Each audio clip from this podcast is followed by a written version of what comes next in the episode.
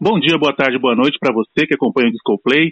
Mais uma noite estrelada e o programa está no ar com o melhor locutor do, do Brasil, eu, Claudião. E hoje eu estou com ele, meu brother, que hoje vai ser colocado na fogueira. É isso mesmo, ele vai responder perguntas que vocês mandaram e também vamos falar sobre a trilha sonora da vida dele. Alberto Merê, de novo. e aí, Merê, beleza? Beleza, Claudião. Grande abraço, meu irmão. Tudo tranquilo? Tudo tranquilo, graças a Deus. O pessoal gostou de você, hein? Caramba! O pessoal é mais doido do que eu imagino, hein, mano? Eu tava vendo aqui, ó, juntando todos os episódios que eu gravei com você, dá quase 400 plays. Caramba! Oh, eu fico honrado aí pelo, pelo, pelo gosto da galera aí, né? Por estar tá acompanhando a gente, por estar tá dando essa força para você aí no seu trabalho, que é uma coisa muito importante e dignificante aí pra gente. E na maneira que eu posso, né, humildemente a gente vai contribuindo aí. Maravilha. Agora não sei se isso tudo aqui é amor por você ou ódio porque você não gosta do Thiaguinho. Você é louco, não faz essas coisas aí não. Daqui a pouco a gente vai entrar numa turbulência, mano. Meu Deus do céu. então, uh, é, hoje a gente vai, além das perguntas né, do, do pessoal, que mandaram aqui, ó, tem 20 perguntas aqui, fresquinhas pro Merê, e pergunta pesada, tá? Não é pergunta de que TV você gosta, não é isso não, é pergunta pessoal tá, tava inspirado na hora. Além das perguntas, nós vamos falar aqui sobre a trilha sonora das músicas que marcaram a sua vida. Você separou aí as músicas? Ô, oh, cara, eu separei assim, com, com alguma dificuldade até, porque quando você me incumbiu dessa missão, é, eu achei que seria mais fácil, mas aí o pessoal vai conhecer um pouco da minha história porque eu sou bem eclético, né? Por mais que eu adore, goste e poste muito samba nas minhas redes sociais, mas tem muitas músicas que são da minha intimidade que eu vou poder compartilhar com vocês aí. Maravilha, já vamos para a primeira. Então a gente vai começar da décima, né? Isso. Que de importância para mim. Coloca aí Jesus Chorou, Racionais MC. Ô, louco! É. Ô, Maria, você não tem cara de quem escuta essas coisas não, pô. Você é louco, mano. Eu sou mais um pretinho que nasceu ali nos anos 70, final dos anos 70 e nos anos 80 e peguei toda a trajetória. Mano Brown, Ed Rock, Ice Blue e KLJ faz parte da minha vida. Nossa, que legal. Então, Jesus chorou. Toca aí, DJ. O que é e o que é clara e salgada. Cabe em um molho pesou uma tonelada tem sabor de mar, pode ser discreta. Inquilina da dor, morada predileta, na calada ela vem, refém da vingança. Irmão do desespero, rival da esperança. Pode ser causada por vermes imundanas e o espinho da flor, cruel que. Opa, peraí, peraí. Tranquilo. Sem me perguntar, me fez sofrer. Eu que me julguei forte, eu que me senti sereno, fraco quando outras delas vi. Se o barato é louco o processo é lento no momento, deixa eu caminhar contra o vento. Que adianta eu ser durão e o coração ser vulnerável, o vento não. Ele é suave, mas é frio e implacável. É quente. Borrou a letra triste do poeta. Só correu no rosto pardo do profeta. Verme sai da reta, a lágrima de um homem vai cair. Seu B.O. pra eternidade. Diz comigo não chora, tá bom, falou. Não vai pra Cuba, irmão. Aí, Jesus chorou. Porra, vagabundo, vou te falar, tô chapando. Esse mundo bom. Cara, essa música tem uma letra profundíssima. Profundíssima. E, por que, então, que ela marcou sua vida? Então, é, vamos, vamos por. Primeiro, pelo meu gosto pessoal, como eu acabei de citar, né? De uhum. crescer dentro da periferia e ter o Racionais como ícones da, da música são os caras que realmente eles foram revolucionários naquilo que eles se propuseram e ainda fazem até hoje. E pela música em si, cara. Você coloca esse título, Jesus chorou, já é impactante pra caramba, certo? O título já, é já que, chama bastante. É, né? o título já é algo que, tipo assim, você vai, opa, Jesus chorou, em qual sentido o cara tá falando que Jesus chorou? E aí você pega um cara que é dito como um, um homem viril, como Mano Brown, é um cara que é cheio do conceito da malandragem, daquela marrudez, do cara que não chora, que não ri, que é um cara que é todo, né, contra o sistema social e que luta tem as causas raciais que ele também demonstra e sempre é um ativista aí da, da, do nosso povo, o cara escreve uma música falando sobre a lágrima, cara. Porque é o que é clara e salgada. Pesa em um olho, é, escorre de um olho e pesa uma tonelada. Você tem que parar para ver todo o contexto. A gente, principalmente o homem negro, eu, você e os nossos irmãos de cor aí, com todo respeito às mulheres, mas o homem, o homem já foi criado com aquele negócio que não pode chorar. O homem não pode transmitir emoções, segundo algum conceito errado da sociedade. Aí imagine-se então um homem negro, né, cara? O cara ficar demonstrando com todo respeito. Cria aquele estereótipo de mulherzinha, de viadinha, de bichinha. O que é errado, mano. A gente é ser humano também. Não é porque a gente é homem, negro, é alto, tem 1,90m, 1,95m, 2m de altura, faz boxe, joga futebol, trabalha no serviço braçal ali, ou o cara que pode ter uma mente, ser um intelectual, que o cara não pode ter sentimento, que o cara não pode derrumar lágrima no, no, no dia que o time dele perdeu. Infelizmente, nos dias de hoje, quando perde alguém da família, algum amigo por conta da, da pandemia, ou numa situação de emoção, de ser uma graduação na, acadêmica ou de pegar uma promoção no serviço, a gente também é nutrido de sentimento. E eu acho que a letra dessa música fala muito sobre isso. Sensacional é, é o machismo, né? O machismo também ele atinge bastante a gente, né? Na verdade. É um machismo, um machismo e aí junto também com a intolerância racial, né, cara? Porque assim, é, se é um homem branco que vai ali, com todo respeito, e não estou entrando em questão racial, mas assim, se é um homem branco de olho azul que vai cantar uma música dessa, pô, é um clamor social, que é um cara que está falando de sentimento, é um cara que sabe da essência do, do, do, do ser humano. Com um homem preto vindo da periferia que cantava de tipo. cantava fim de semana no parque, que cantava Diário de um Detento, poder cantar sobre sentimento, falar através de uma lágrima, compor algo dessa riqueza, para mim é fabuloso. Então essa música é marcante para mim por conta disso. Nossa, maravilhoso. Pode crer. Se é branca é poeta, se é preta é viado. Entendeu? É, infelizmente. A gente, às vezes, muitas das vezes a gente usa termos que a gente cresceu escutando. E não é que a gente é homofóbico ou que nós somos preconceituosos ou somos machistas ou enfim.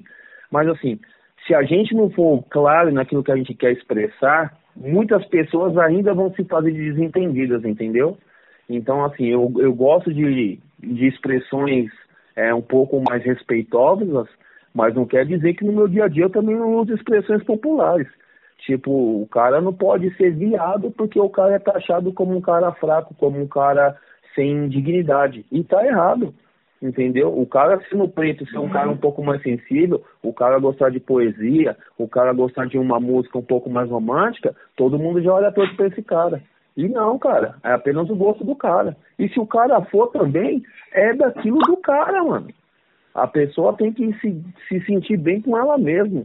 E é, o problema muito do ser humano é, é querer, é, como é que eu posso falar aqui? É, é a sociedade, em sua maioria, ela gosta de é, alinhar a vontade do outro com aquilo que ele pensa que é certo e errado. E não existe certo e errado. Seja, a gente vai conversar também daqui a pouco sobre esse tema aí numa das perguntas que você separou aí do pessoal, mas alinhar é, questão amorosa, afetiva e sexual é, da sexualidade das pessoas com que as pessoas foram doutrinadas na infância, de tipo é certo e errado, e não é. Cada um responde por si, dentro da sua responsabilidade. Então, se você curte mulher, o outro curte homem, se a menina gosta de menina, se o menino gosta de. Não interessa. É o gosto deles, a gente tem que respeitar. E dentro do respeito cabe saber entender também que, tipo assim, enquanto o outro tá me respeitando, não tá me afetando dentro daquilo que eu acho moral, ou dentro daquilo que eu acho natural para mim, para mim nada impede, entendeu? Então é o que você falou. Se é um homem branco, é todo cheio de sentimento. É um Fábio Júnior, é um Roberto Carlos. Se é um negão falando, o negão é todo cheio de frescura, é um viadinho. Não, tá errado. Putz, cara, nossa, sensacional sensacional o seu, o seu raciocínio. e até entra numa discussão que está até tendo, né, nesse momento na sociedade, está tendo muito filme, muita série com mostrando, né, a, a realidade dos negros, né? Saiu uma série lá no, no Amazon Prime, aquela Dan, não sei se você assistiu. Eu e... já vi o trailer, cara, tô e... muito interessado em ver. Então, eu já assisti inteira. E saiu, uma, e saiu uns outros filmes também esse ano, ano que vem vai sair mais ainda. Tudo nessa temática, né, do tempo lá do, das leis do Jim Crow, essas coisas assim. E, e, quando um negro faz um filme, tipo, tem outro, aquele outro filme Tenet, não sei se você já assistiu, que é de um agente, é tipo meio James Bond, assim, tá ligado? Aquele filme de ação. Sim, sim, sim. Saiu uma discussão sobre esses filmes, que aquele cara que, que fez aquele filme Tenet, que é o mesmo cara que fez o filme é, Infiltrado na Clã, é um negão que eu esqueci sim. o nome dele, excelente ator. Sei tá, quem que é. Então, saiu uma discussão desse cara falando que esse cara, atuando como um agente secreto, ele tá fora do seu lugar de. É, fora do seu lugar de homem negro, né? E aí você pensa, caramba, será que negro só presta para fazer filme ou série, né? Ou pra estar tá dentro desse assunto? Tem muito Só negão. vilão, entendeu? Tem, tem muito negão aí, aí que é formado em que é formado em medicina, que é formado em economia, que sabe, que manja de outras coisas, manja de outros assuntos e, e os caras insistem, cara. não que não seja um assunto importante, mas as pessoas insistem em manter o só nesse assunto, só nesse nicho, tá ligado? Exatamente. Ó, oh, Cláudio, é, ainda a questão não é nem essa, é sobre música e tal, mas já que você deu uma deixa aí, é, há uns, uns dias atrás, quando não muito meses, eu vi que a NASA está comemorando, fazendo é uma festividade, né? É, esse ano e alguns setores vão ser rebatizados lá dentro da NASA, da NASA, Agência Espacial Americana, uhum. com nomes de, de ícones negros, de físicos, astrofísicos e engenheiros. E aí você já viu aquele filme que são três mulheres negras que, que se juntam na NASA e mudam todo o conceito lá? Sim, é... sim, tá, tá, no, no Amazon também, se eu não me engano, esse filme. Exatamente. Então, é, a história ali passa despercebida no filme. Meu, aquelas mulheres foram fabulosas, porque a gente não tá falando dos dias de hoje, que todo mundo tem direito à informação, todo mundo tem direito à educação, por mais que seja cerceado muitas vezes, assim, de uma maneira um pouco, de um grau um pouco mais elevado, mas assim, todo mundo tem direito básico a uma escola básica, fundamental, ao ensino e tal, e a gente está falando dos Estados Unidos onde aqui no Brasil a gente fala de racismo, mas há um, há, existe muita alienação aqui. Eu estou começando a, a, a, estudar e a pesquisar um, um pouco sobre isso. É, lá nos Estados Unidos, cara, são 84% da população de brancos, brancos caucasianos. Uhum. 13% são negros ou afro-americanos, como eles gostam de determinar. 3% coloca lá entre latino e descendentes de indígenas lá. Uhum. Entendeu? Então, assim, é, majoritariamente lá a população é branca, cara. E então, para você saber que o negro lá vai ter um destaque hoje, é só no esporte, ou muitas vezes o negro que já tipo assim, se dedicou muito ao estudo, muito. E nós estamos falando hoje, do ano 21 do século 21 Imagine há 60 anos atrás, há 50 anos atrás, do que essas mulheres negras não passaram para chegar onde que elas passaram. E é tipo assim, é, é fenomenal você saber que ainda hoje pouco disso é, é explicado ou poucas pessoas se informam sobre isso, entendeu? As pessoas se, se apegam muito em Martes. Então, tipo assim, eu vou falar de Malcolm X, eu vou falar do Muhammad, do Muhammad Dali, eu vou falar sobre o, o reverendo Martin Luther King, e tipo assim, mas esquece que existem pessoas tão fabulosas quanto eles que lutaram tanto quanto eles para quebrar esse paradigma. E que hoje, a gente está falando da América, do, da maior potência econômica e bélica do mundo. E que ainda hoje acontece muito é, casos como o da Breonna Taylor, como o do George Floyd, e que a gente tipo fica espantado. Só que aí o brasileiro, voltando para nossa realidade, fica espantado com essa situação lá na América, porque é um país muito evoluído, desenvolvido, riquíssimo, mas acha natural e até aplaude uma ação como houve no Jacarezinho há três, quatro, cinco dias atrás. Então é difícil a gente lutar pelos nossos ou saber querer entender qual o grau de, de preconceito que existe na sociedade se a gente omite aquilo que está quase que dentro da nossa casa, mas a gente tenta enaltecer aquilo que está lá longe, lá no outro hemisfério, entendeu? Cara, se todo brasileiro tivesse essa consciência, cara, nossa, a gente teria um país bem melhor. E assim, deixando claro, só para resumir esse último esse último contexto que eu deixei, é, longe de mim estar tá aqui fazendo é, algum tipo de politização do que aconteceu no Jacarezinho. Só que assim, morreram até agora, hoje à tarde eu estava vendo no, no, no, Globo News e tal, é, 29 pessoas. Aí vai ter, sempre vai ter, cara, sempre, desculpa, aqui é um espaço para falar de música, para falar de arte, para falar de outras coisas, mas eu preciso falar isso. Até porque seu público é um público muito inteligente e é um público que, tipo assim, é de pessoas pensantes e atuantes. Então eu gostaria que essas pessoas pensassem, refletissem e talvez questionassem entre elas mesmo ou com outras pessoas. Falou assim, só foram acusados ou que tinham algum tipo de problema na justiça 12 caras que morreram de 29. Então você fez uma operação de guerra, matou 29 pessoas, onde 12 são eram procurados ou tinham algum tipo de problema com a, com a justiça.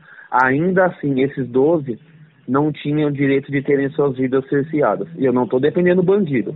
Longe de mim. Eles tinham que pagar pelos que eles fizeram. Quem pagou tinha que estava na ressocialização é outro termo. Mas, tipo assim, para você pegar 12 pessoas que tinham problema com a justiça, você matou 17 inocentes. E aí, no, aí as pessoas vão falar, ah, mas estava na favela, estava trabalhando de aviãozinho, estava trabalhando na biqueira. Meu amigo, desculpa. Você sabe do que eu estou falando. Você já morou lá na José da Cunha Ponte. Sim. A gente morava, eu ainda tenho família lá, na porta de uma comunidade. A gente sabe muito bem quem é certo e quem é errado. Então, assim, é muito fácil para as pessoas falar que quem mora dentro de uma comunidade, quem mora na porta do morro, quem mora perto de uma, de uma favela, falar assim, é favelado, é traficante ou tá junto com o cara errado. Não, muitas vezes não. Muitas vezes você só tá falando um bom dia, boa tarde, às vezes só tá passando, chegando da escola, às vezes só tá passando indo pro seu trabalho. E acontece uma coisa dessa. Então, assim, para as pessoas pararem um pouco de colocar que, tipo, quem fala sobre isso está defendendo bandido. A gente não está defendendo bandido. Bandido, seja ele quem for, seja do colarinho branco, seja da madame que deixa uma criança cair do oitavo andar lá em Recife, ou seja, o cara que fica traficando ali, fazendo aviãozinho na biqueira, tem que pagar. Todos têm que pagar. O que eu acho que, tipo assim, é não colocar tudo no mesmo contexto. Porque se entram no condomínio do presidente da República, a Polícia Federal ano passado e a Polícia Civil, prenderam três pessoas com 117 fuzis, sem dar um tiro, porque era no condomínio na Barra da Tijuca, falou assim, porque quando entra na favela tem que dar mais de 300 tiros e matar 30 pessoas. Esse é o meu questionamento. Muito bem, muito bem. Você ouvinte que ouviu aí o, o comentário do Alberto, se você quiser também mandar questões, perguntas sobre nesse assunto, assim, na questão racial, até na questão política, pode mandar. Pode mandar que não sei se ele vai querer responder. Você responde? Ah, tranquilamente. Pode mandar, que é nós aqui. Então, agora vamos partir aqui para a primeira pergunta do, dos ouvintes. Então, nós vamos começar aqui com a Paula. A Paula é de São Paulo. Forte abraço para você. Paula, muito obrigado pela sua pergunta. Ela pergunta assim: que tipo de música você não ouve de jeito nenhum? Começou leve a Paula, né, cara? É, ó, cara, eu vou. Essa eu tenho que explicar muito bem explicado. Porque é, vai ter problema, vão ter pessoas que vão te ligar, que vão te mandar mensagens, vão te perturbar. eu quero que você repasse para mim, mas eu vou deixar bem claro. É, existe uma diferença hoje muito clara para mim sobre o que é música, sobre o que é arte, sobre o que é uma coisa que eu não gosto e é um gosto meu, como todo mundo tem gosto. Uhum. Da mesma forma que eu não gosto do Palmeiras, eu não gosto de cebola, eu não gosto de sertanejo. Entendeu? E aí, cara, é, desculpa, falou assim, é, eu, eu não sou nenhum crítico de arte, eu não, sou, não tenho formação em música, eu não sou nada. Eu sou apenas um ouvinte de coisas boas, ou que eu considero boas que eu gosto. Uhum. É, eu não consigo escutar sertanejo, cara. Primeiro porque, tipo, o sertanejo não existe mais. Sertanejo vem de sertão, certo? Sim. O que fazia antigamente, o que minha avó cantava, o que minha avó ensinou através de Tonique Tinoco, Pio Parada Dura, Cascatinha em Ana, é, Tião Carreira e Pardinho, que são duplas caipiras, Inesita Barroso. Aí é um outro termo, é um outro gênero de música. A música caipira faz parte da minha vida. Escutava muita música caipira com a minha avó, que você a conheceu. Muita música caipira com o meu avô, que ainda é vivo. Um abração pro meu avô Augusto, que mora lá em Americana, no interior de São Paulo. É, então, tipo assim, é, mudou, cara. Desculpa. Você vai hoje. Eu vou falar porque eu já trabalhei e conheço. É, você vai no tal do Vila Caltrin ali. Uhum. É, não é um lugar para gente preta, muito menos para gente pobre da periferia, cara. Você vai lá, você se sente literalmente excluído. Você, eu já trabalhei fazendo segurança no Vila Mix. Acho que a maioria dos seus ouvintes aí que conhecem um pouquinho de música e que escuta sertanejo sabe que é a, a maior e mais rica balada de São Paulo do gênero. Eles são extremamente preconceituosos, cara. Então, tipo assim, para mim entra muito nisso o mundo do sertanejo, desse sertanejo de hoje em dia aí, que depois rebatizaram como sertanejo universitário, mas para mim ele não é nem sertanejo do EJA, porque é um monte de cara que faz a mesma coisa, é tipo, é um mundinho deles fechado, e dentro daquele mundinho fechado, um vai fortalecendo o outro e vai puxando o outro, entendeu? Assim, Sim. a estrutura deles é maravilhosa, a gente já conversou sobre isso, é, dificilmente uma dupla se separa, é, eles, eles movimentam muito dinheiro, mas para o público, público estritamente deles. É um público restrito para eles. Desculpa, eu, eu posso ser muito, muito, ou posso estar muito enganado, ou ser muita ignorância da minha parte. É, eu tenho 41 anos de idade. Escuto música a minha vida inteira, cara. E modéstia à parte, eu tenho uma memória gigantesca, tenho uma memória muito boa. Eu só conheci dois negros cantando, cara. Eu, Alberto, só conheci dois negros cantando essa música sertaneja. Que, que era o João Paulo que morreu num acidente de carro, que era dupla com o Daniel. Pode crer. Que até gravou, gravou Fricote com arte popular nos anos uhum. 90. E o Rick daquela dupla Rick Renner, que é um negão careca. Pode crer. Eu, inclusive, Mano. eu ia comentar aqui que não, não, nunca vi é, dupla. Acho que não tem, né? Dupla de dois negros cantando, não sei. Então, eu, eu, eu vou falar por mim.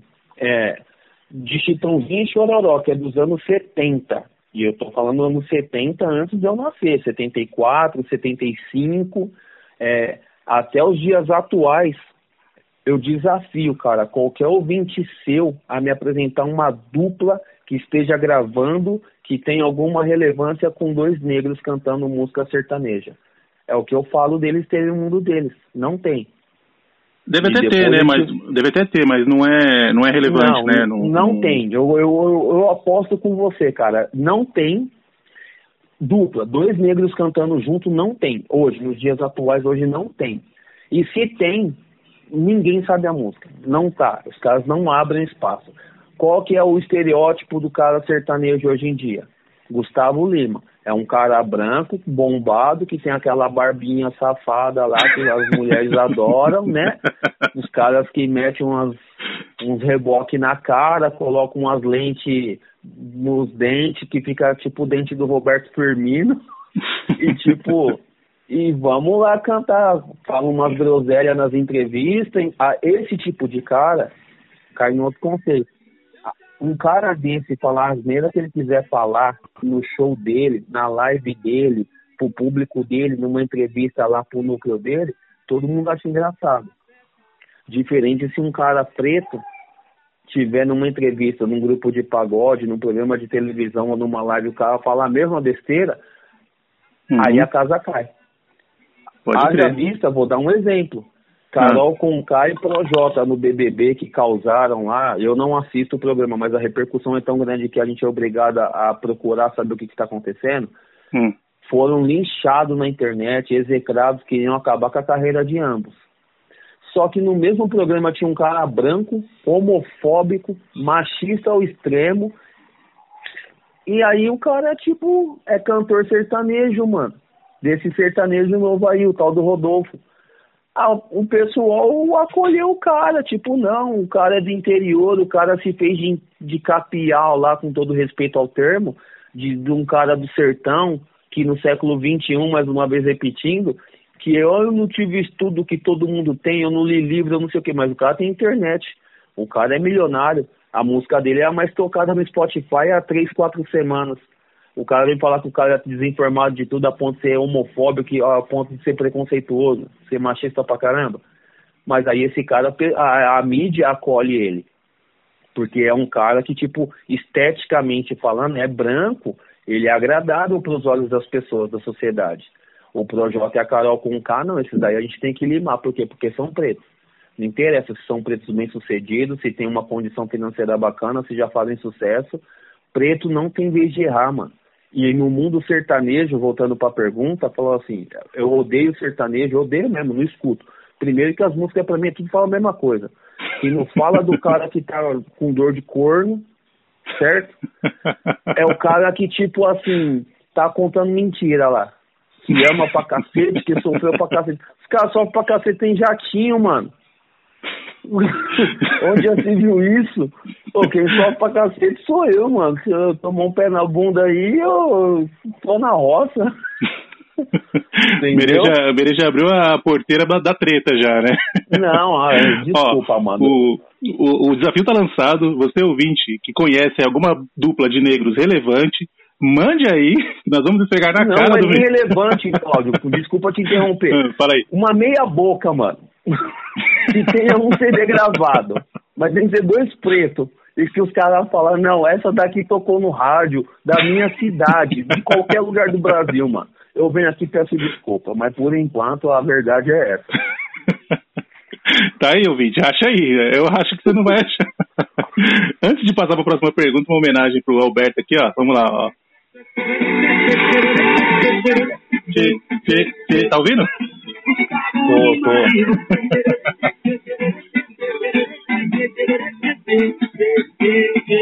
Gustavo Lima e você.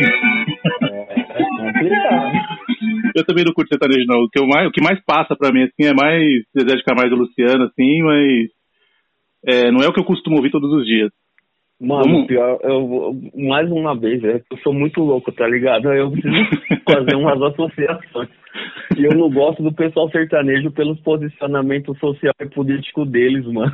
E que é tudo a mesma coisa, você já já reparou? Não, os Todos caras pensam do mesmo apoiaram, jeito? e eu- é o que eu falo, eu tenho um pouquinho de conhecimento. Os caras apoiaram o Collor em 89 contra o Lula. O Collor fez o que fez, roubou a poupança dos outros. Sertanejo tudo tava lá, andava de jet ski com o Collor, ia lá na tal da casa da Dinda, fazia show, ia a porra toda com a família do Collor. Quando estourou, ninguém ficou do lado. Aí entrou o Itamar no lugar, aí, beleza. Aí entrou o Fernando Henrique, todo mundo era- sentava no colo do Fernando Henrique. Entrou o Lula, todo mundo babava o ovo do Lula. Aí saiu o Lula, entrou a Dilma, vamos apoiar a Dilma. Aí deram o golpe na Dilma lá, né? Tiraram Uhum. Todo mundo tava do lado do Temer. Saiu o Temer e entrou esse cara que tá agora aí no lugar do Temer aí, né? Que eu não falo o nome mais desse maluco aí. O mito? Que é o atual presidente aí. Uhum. É, todo mundo tá lá mamando no cara, mano. Você já entendeu como que funciona a cabeça dos caras? Os caras, eles não têm, tipo assim, eles não têm uma concepção política ou social. Eles estão com quem tá lá no poder, mano. Pode crer. E aí, tipo assim, ó, não, vocês não têm uma opinião, mano? Vocês só xingam quem tá fora, e vocês sempre apoiam quem tá dentro? Não, desculpa, irmão. Aí é por isso que eu falo, o samba é resistência e sempre vai ser. O samba sempre esteve de um lado, do lado certo. Você que gosta de sertanejo, mande a sua crítica, Alberto Merê. Ele vai ler todas. Eu vou mandar Cláudio ele. Vai Olha, o Cláudio vai passar o meu número pessoal pra vocês me xingarem. Você é louco. Pode passar? Olha. mande a sua crítica, mande o seu xingamento. Eu vou dar o número dele pra vocês. vamos, vamos passar aqui para a próxima música aqui da sua trilha sonora pessoal. Vamos, vamos lá. Essa Senão nós, fica aqui, é- nós fica nesse assunto a vida toda. Não, beleza. A próxima é muito especial para mim porque eu aprendi muito sobre essa cantora, sobre a obra dela com a minha mãe. Uhum. Um beijão para minha mãe, Dona Elaine. E aí a gente vai agora com Elis Regina como nossos pais.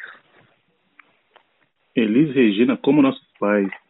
Essa música, se eu não me engano, a, a Lui tocou no episódio dela também, né? Ah, cara, eu, eu não lembro. não tem um brasileiro que conheça Elis Regina que não conhece essa música. A música é fabulosa e mexe muito com a gente, né, mano? Essa música é, é maravilhosa. Eu quero lhe falar, meu grande aqui, amor. Exatamente, música é divina. Das coisas que aprendi nos discos. Quero lhe contar como eu vivi e tudo o que aconteceu comigo. Viver é melhor que sonhar. Eu sei que o amor é uma coisa boa, mas também sei que qualquer santo é menor do que a vida de qualquer pessoa. Essa música é sensacional. Sensacional. Ah, Nossa, eu, sensacional. Eu, Qual é a importância eu, que ela tem para você? Então, é, como eu falei, mano, por mais que a gente fosse ali morador da periferia e tal, é, meus tios, eu tinha um tio em especial que ele era colecionador de discos e tudo, e minha mãe sempre escutou muita música, cara, muita música. Então uhum. eu escutava de tudo. E, e aí, assim, vai, foram se passando alguns anos e tal, e eu sabia quem era Regina, porque você escuta as pessoas falarem e tal. Até que uma vez eu estava trabalhando, já trabalhava à noite e escutando a Nova Brasil, eu escutei essa música. Uma ótima rádio que tem aqui em São Paulo, aliás. É, e aí, escutando a Nova Brasil FM, é, tocou essa música, cara. E aí, pensa, você tá trabalhando de segurança, no meio da madrugada, toca essa música aí, eu comecei a, tipo, raciocinar o que que tava escrito nessa música. E aí, quando eu cheguei pela manhã em casa tal, e conversando com a minha mãe, tomando café da manhã, conversando com a minha mãe, minha mãe e falou assim, nossa, essa música foi... Com... E minha mãe sabia da história da música por completa, composição, ano, como que a Elis Regina é, lançou a música, o, o sucesso que a música fez na televisão, na época no Fantástico e nos programas de televisão e tal. E aí eu conheci Elis Regina mesmo assim, toda dela, escutando o que minha mãe falava. E aí depois disso eu fui começar a pesquisar e vi que a música tinha um fundo pessoal e, e político também por trás. É, mano, Elis Regina é brilhante. Para mim é a maior cantora, intérprete que esse país já teve disparado. Sensacional. Putz, é, Elis Regina é, cara, é maravilhosa, maravilhosa. E é uma cantora é. que você pode pegar aí qualquer música dela, cara. Qualquer música dela é boa. A voz dela cabe em tudo. Nossa, não, Mano, tem... ela cantava Upa Neguinho, que era tipo um, um samba corrido com Jair Rodrigues. Cantava Maria Maria, canta como nossos pais, o mundo equilibrista, que ela colocar. Ela cantando Fascinação, cara que é uma música que eu conheci a música numa melancolia enorme. É, é uma música fabulosa, tudo na voz dela fica perfeito, cara. Pode crer. Muito bom. Partindo aqui para a segunda pergunta, é a pergunta da Marília, de Bragança Paulista, São Paulo, no interior de certo. São Paulo. Eu estive lá na Páscoa. Forte abraço, Marília. Muito obrigado pela sua pergunta. A pergunta é, dela é: é, sua implicância e de outros homens com o trabalho da Ludmilla não atrapalha a representatividade do segmento? Aí eu vou esclarecer para o ouvinte que está chegando agora. A Ludmilla lançou um, um, projeto, esqueci o nome do projeto, esqueci o nome, é, de pagode, né? Ludmilla é uma cantora de funk, negra, acho que era de periferia também, se eu não me engano. E ela se, sim, se aventurou no, no pagode e tal, e lançou lá um DVD e teve um outro episódio, é o primeiro episódio aqui do podcast, eu perguntei para o Alberto o que ele achava do trabalho, ele fez ali algumas críticas, né? Essa ouvinte ouviu, ela discorda dele, por isso que ela faz essa pergunta. Agora a bola está com você. Vamos lá. Mata então, no primeiro, peito. primeiro um abraço para Marília, lá em Bragança, terra boa. Tomara que o Bragantino tire o Palmeiras do campeonato, mas vamos voltar pro foco. É... Então, cara, por que, que eu vou bater na mesma tecla e agora com, com mais argumentos ainda do que naquela, na época do primeiro podcast? Falou assim, a Ludmilla, dentro do gênero dela, ela é referência, cara. É carro-chefe, ela é, ela é uma pessoa que segura a bandeira mesmo. Primeiro eu tenho que bater palmas para Ludmilla por ser uma menina negra da periferia, é, cantando funk carioca, que assumiu a sua opção sexual assim para todo mundo é, todo mundo respeitar, não é nem aceitar, mas para todo mundo respeitar quem ela é, como ela é, da maneira que ela é. Ganha dignamente o dinheiro dela, fazendo um, para aqueles que acompanham, um trabalho fora de série. Só que assim, a Ludmilla, ela não é do meio do samba. O se eu não tiver enganado, o projeto chama Numa Nice. É, esse trabalho dela aí. E o que, que ela fez? Ela foi lá nos anos 90, nos anos 2000, aquilo que a gente conversou. Pegou clássicos fabulosos dos anos 90, do chamado Pagode 90 e dos anos 2000. Pô, ela quer fazer uma homenagem? Faz parte daquele meu argumento. Ela pode fazer uma homenagem. Pô, chama o Belo, grava uma com o Belo, grava uma com o Tiaguinho, grava uma com o Bruno do Sorriso Maroto. Faz então um trabalho especial homenageando esses caras, homenageando os compositores, Delcio Luiz, Altair Veloso e, e toda aquela rapaziada lá, entendeu?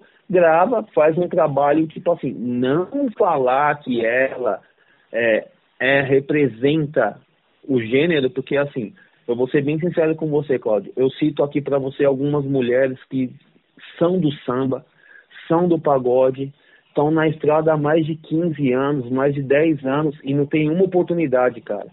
Se ela realmente quisesse levantar uma bandeira ou caminhar junto com o pessoal, o que, que ela poderia fazer? Pô, então o que, que eu vou fazer? Eu, Ludmilla, vou abrir as portas para essas minas. Poderia convocar, convidar Thaís Macedo, que é uma cantora espetacular, cara. Depois eu vou te mandar um, um vídeo dela cantando com sombrinha. Você vai falar, mere do céu, aonde que essa mina tá que ela não aparece? não tem espaço na televisão.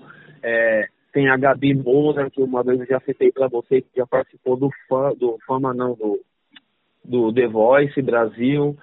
Tem a, a Marcele Mota, que é uma outra cantora espetacular do Rio de Janeiro. Eu sou muito fã da Marcele Mota, muito fã mesmo. Tem a Andréia Café, que é uma partideira da melhor qualidade, uma menina espetacular no Partido Alto fazendo verso, cantando, cantando samba de raiz mesmo. Então, assim, eu já citei para você aí quatro, cinco mulheres que deveriam ter espaço para as produtoras, que as gravadoras poderiam dar um, um pouco mais de espaço ou trabalhar na carreira delas, cantando aquilo que a Londrina canta, ou cantou, né? E essas meninas não têm espaço, essas meninas não têm um aporte financeiro, não tem quem, quem faça o que a Ludmilla fez para ela, pro ego dela eu acho que a Ludmilla fez tipo assim, ah, eu gosto, umas amigas cantam, eu curtia pagode, eu tenho dinheiro, eu vou lá e vou fazer. Pegou uma baita numa banda, chamou convidados renomados, gravou aquilo que eu já falei, que é só tiro certo, não gravou nada de diferente, não gravou uma música inédita. Então, tipo assim, continuo com o mesmo argumento.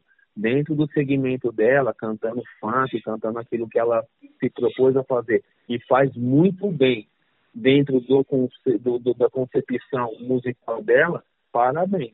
Deixa o pagode do samba para quem é do pagode do samba. Entendi.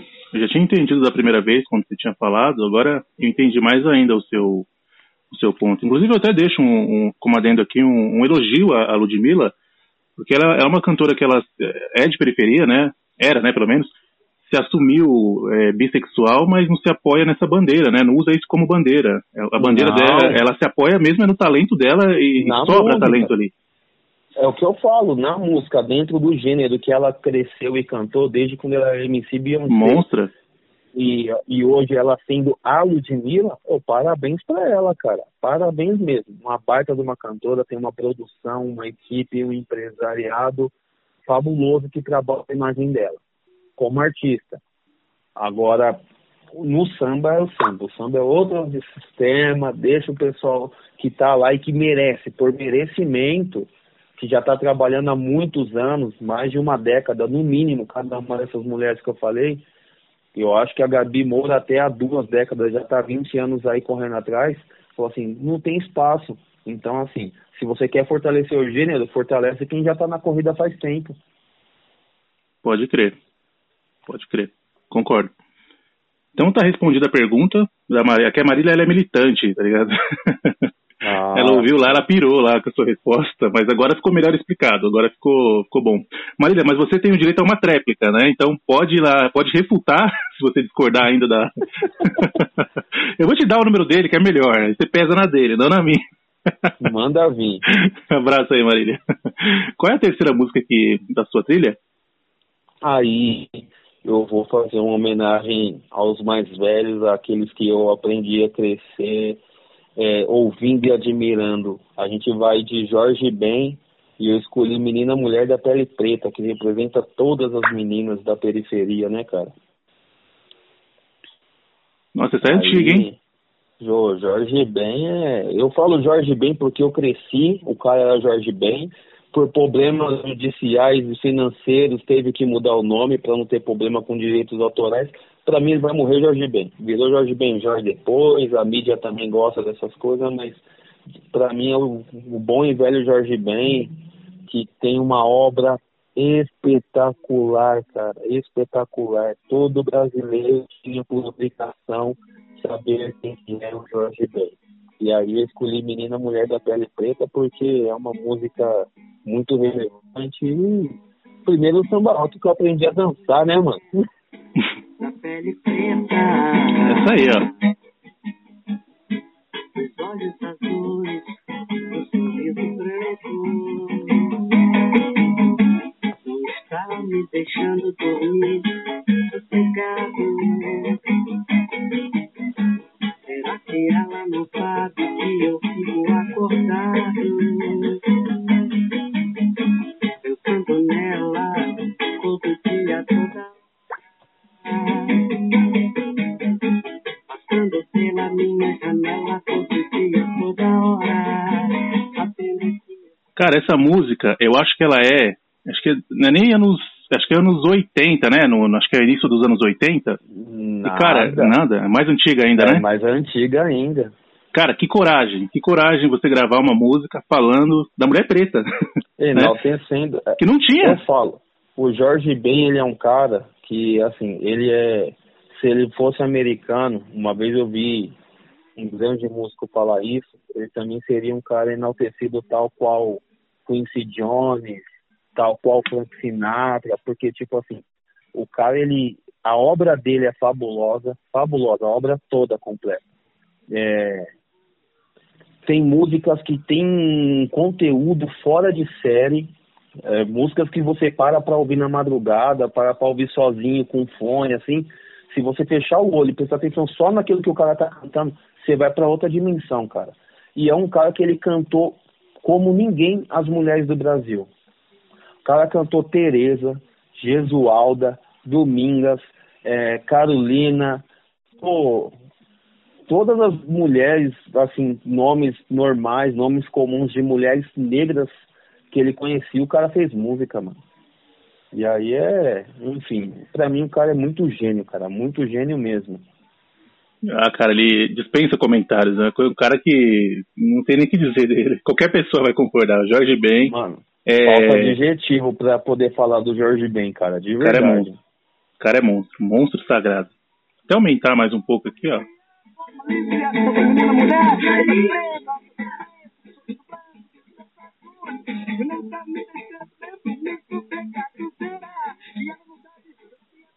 Muito boa. É, Tem uma pergunta aqui. A pergunta é do Roberto. Roberto lá de Portugal. Portugal. Ora, pois, pois, um abraço pros, pros lusitanos.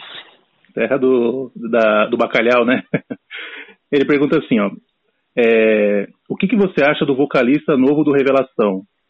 O vocalista novo do Revelação, eu acho aqui que ele tá falando daquele que tá agora, né? Que é o, o sobrinho Jonathan do... Alexandre. É, Jonathan isso. Alexandre, é, conhecido agora popularmente como Mamute, Jonathan Mamute, Isso, que é exatamente. sobrinho de Xande de Pilares. É isso aqui, ó.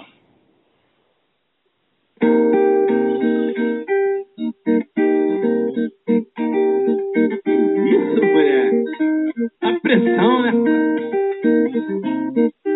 Te quero demais, minha flor. Não deixe esse amor acabar. Te juro, ninguém me amou. Você que está ouvindo aí o podcast, não é o Xande de Pilares, viu? Não, é o Jonathan, esse daí subindo. Exatamente. O que, que, você então, acha dele? Eu vou, vou ser bem sucinto, cara. Falou assim, é, é, ele é novíssimo, é um moleque novão mesmo. Não é, posso nem falar que é da nova geração, porque ele é de uma geração que ainda vai vir aí dando alguns frutos daqui a uns anos. É, ele é um moleque muito simples, muito, muito dedicado mesmo. É, um, um, tempo atrás eu vi um podcast que ele foi convidado também, e aí ele falando que ele só cantava a revelação, sobrinho do Xande, andava por revelação lá no Rio de Janeiro para cima e para baixo, né? Aprendeu tudo que ele sabe. E aí, quando ele foi convidado para fazer umas participações especiais assim, no pagode dos camaradas dele, de outros grupos e tal, ele só cantava a revelação.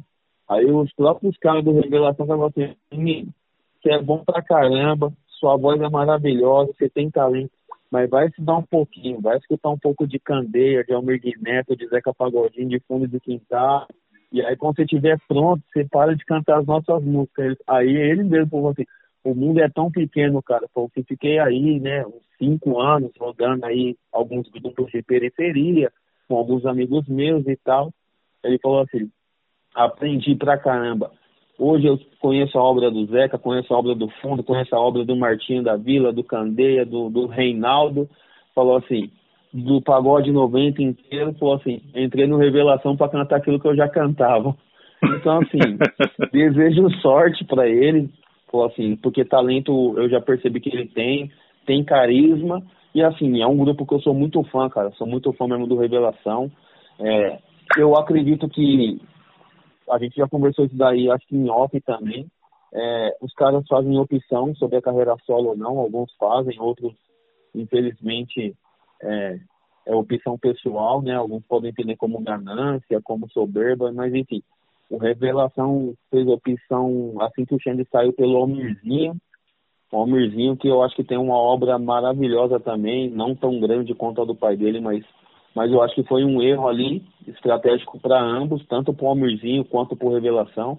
Mas ainda assim o Almirzinho deixou lá um aprendizado e aprendeu muito com os caras. E agora o Revelação tem tudo para seguir a trilha maravilhosa dele, mano. Com um cara que tem a cara do Revelação, é sobrinho do cara que é até hoje Xande do Revelação. É mais fácil você falar Xande do Revelação do que você falar Xande de Pilares. E toda a sorte do mundo pro menino aí, né, mano? Que ele sustente a bandeira aí por muitos e muitos anos. Muito bom. Menino é bom, hein? Ah, eu, eu acho ele bom, hein? E vai ficar sensacional, porque tocar com Rogerinho Revelação, é, Sérgio Rufino, Mauro Júnior, Arthur Luiz, Beto Silva, não é, é brincadeira não, mano. É só o time ali é pesado. Pode crer, pode crer. E dá até uma levantada no grupo, né? Colocou de novo nas ah, paradas com aí. certeza. Eles lançaram um DVD, vi. um DVD no. Não é um DVD, né? A gente tem hábito de falar DVD, mas lançaram um show lá no YouTube. Fizeram, né? Né? Lançaram um show lá ao vivo, lá no morro lá. É, é, nossa, pô. tá dando lá quase um milhão de visualizações cada música.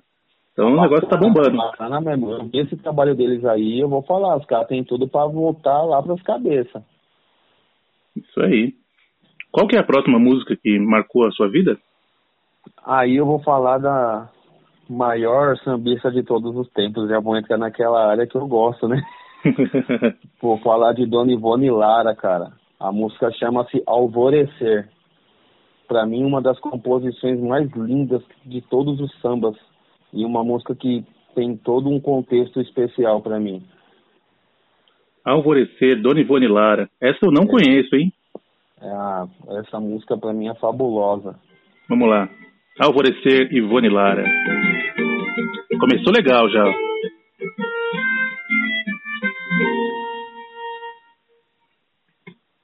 Olha como a flor se acende quando o dia amanhece. Minha mágoa se esconde. A esperança aparece. O que me restou da Cara, que delícia de música, hein? Ah, cara. Nossa, maravilhosa, é, adorei. Essa música é muito especial porque, assim, primeiro pela composição. Você vê uma mulher é, escrever que, tipo assim, ela vai guardar toda a tristeza, toda a mágoa, a melancolia, a chateação que ela viveu durante a noite. O dia amanheceu, né? Ao alvorecer, ela vai é, deixar tudo isso de ruim para trás e vai viver esse novo dia com a esperança de ser um dia melhor. E hum. aí, a Dona Ivone Lara cantando é, é apelação total para mim. O coração chega até a disparar quando eu escuto Dona Ivone Lara. Tô nesse exato momento compartilhando aqui com a Lui e com a Mari essa música. Acabei de mandar para elas. Que música gostosa, cara. Adorei a música. É, Ivone Lara é. Nossa, cara. É uma pena também, né? É uma pena que o sucesso dela é um negócio mais regional, né? Mais tipo no Rio de Janeiro, assim, né? Não, não, então, sei, não sei se chegou no Brasil inteiro, se chegou a estourar. Eu sei que tem músicas que ela fez que estourou, mas com ela cantando, não, não sei. Então, a Dona Ivone é, é, um, é aquele caso que a gente falava muito do, num episódio sobre aqueles compositores mais antigos, tipo Cartola, tipo Candeia, tipo Nelson Cavaquinho. A obra é gigantesca, só que assim, infelizmente, por conta da mídia e por conta de toda a questão também racial, ficou muita coisa perdida no caminho, cara.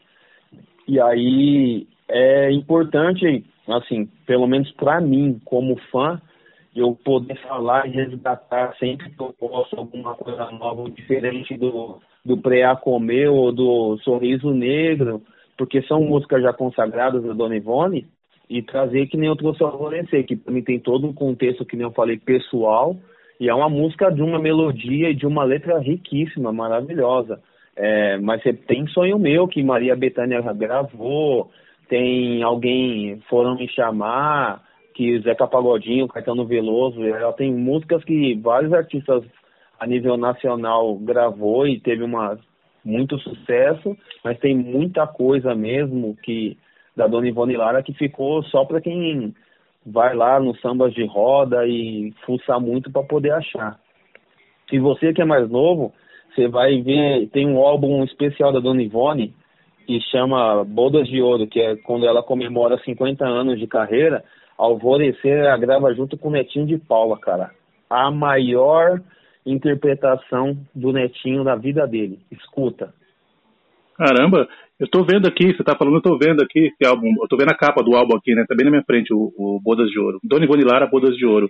Eu ia te Exato. perguntar se era, eu ia te perguntar se era o primeiro álbum dela, e você tá falando que é o de 50 anos. é, é, esse daí foi comemoração ao jubileu de ouro dela, é, comemorando 50 anos. A Ivone Lara, se eu não tiver enganado, o primeiro mesmo álbum dela, não música, mas o primeiro álbum só dela foi gravado em 73 ou 74 é, que tem sorriso negro e tal. E aí, assim, ela foi uma mulher que ela teve alguns hiatos na carreira, né, por conta da, da, da do, do mercado fonográfico. Então, assim, ela gravou, acho que um ou dois álbuns lá nos anos 70 e foi voltar a gravar no finalzinho dos anos 70, que ela tinha um projeto na, na no, no teatro Sérgio Cardoso, não, num teatro, na sala Pixinguinha, lá no Rio de Janeiro, e aí ela começou a cantar os sambas dela mesmo, e o fundo de quintal fazia a banda para a Dona Ivone. O projeto foi tão bem sucedido no Rio de Janeiro que a Dona Ivone ganhou a oportunidade de cantar em Berlim, Paris e em Tóquio. E aí quando ela voltou de Tóquio, o fundo de quintal já estava estourado. Assim, as músicas dele, ela refez uma outra banda e o fundo de quintal seguiu carreira solo no final dos anos 70 e início dos anos 80. Caramba, não sabia. É, Ô, tem louco. essa relevância também. Da, Tirou essa aí do baú do samba, hein? do é, fundo pô. do baú. Caramba. Vou pôr mais um pedacinho da música aqui, ó.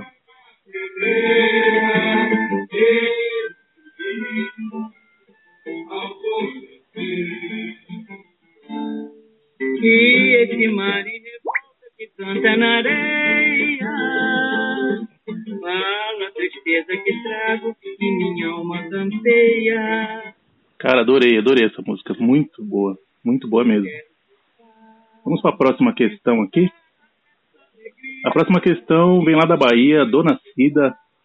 Ela pergunta: Por que os grupos tendem a acabar? Seria ego demais?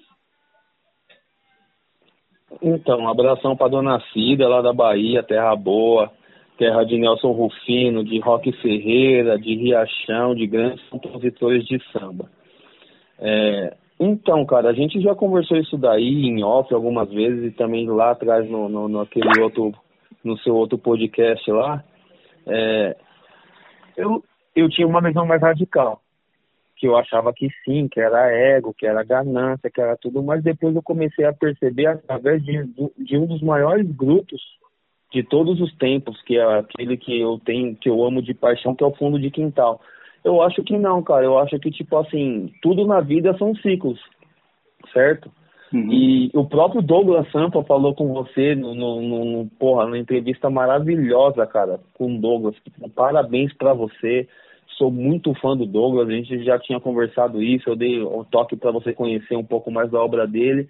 E ele deixou bem claro: o grupo nasceu para acabar. eu lembro que ele falou isso na entrevista. Falou e, mesmo. Tipo assim, é, não que eu pense que nasceu para acabar, mas eu acho que, tipo assim, tudo é um ciclo na vida. Na nossa vida, a gente tem um ciclo familiar, tem um ciclo amoroso, tem um ciclo profissional, tem um ciclo de amizade. É, não que se acabe, mas que, tipo assim, a, a, cada momento da nossa vida, a gente está mais próximo de algumas pessoas e mais longe de outras, e algumas pessoas, literalmente, a gente não precisa ter contato mais nenhum na vida. Essa, é a vida que vai fazendo essa seleção natural. Eu acho que os caras dos grupos é a mesma coisa. Primeiro que ele é um trabalho do cara, né, mano? Então o cara está exercendo um trabalho junto com os outros. Se o cara não está contente, é a mesma coisa a gente na empresa que a gente trabalha. Tipo assim, eu vou fazer o meu trabalho, vou fazer meu trabalho com profissionalismo, mas vai ter um momento que se eu não estiver contente, se eu achar que eu não estou sendo é, bem remunerado, que eu não estou sendo respeitado, que eu estou tendo o valor profissional que eu mereço, eu tenho que procurar novos rumos. Ou se a empresa não estiver feliz comigo também, ela tem total direito de falar, amigão, muito obrigado até aqui, daqui você segue adiante por outros caminhos. Aqui a porta está fechada para você. Então, acho que é isso, cara. Alguns grupos eu acho que, tipo assim, cometeram alguns erros estratégicos. Sim, cometeram. Mas, que nem citando o fundo de quintal. O fundo de quintal até hoje, se não estiver enganado, já teve 17 componentes, cara. Desde a sua fundação, da primeira, da primeira formação mesmo oficial, lá em 1980, até os dias de hoje.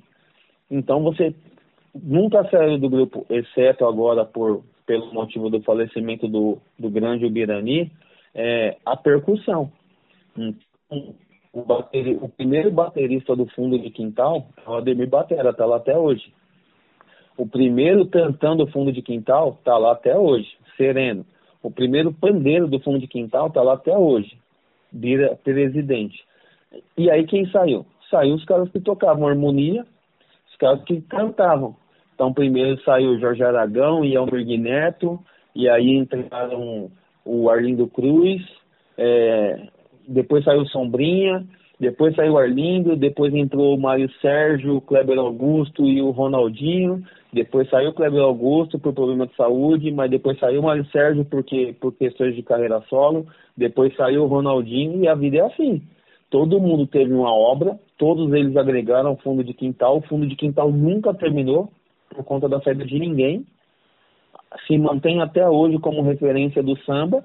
Elas também tiveram a obra dele separado. Jorge Aragão, que foi que tem uma grande obra separado, Oliver de Neto deixou uma obra maravilhosa, Mário Sérgio deixou uma obra maravilhosa, o Ronaldinho está seguindo a carreira dele, aí o Sombrinho tem uma obra, o Arlindo tem uma obra, então é questão tipo assim, é questão mesmo de tipo ter afinidade, ter respeito acima de tudo, né, cara? Porque assim, como eu, esses dias também estava vendo um podcast, o cara estava entrevistando o Claudinho de Oliveira, do Soeto lá.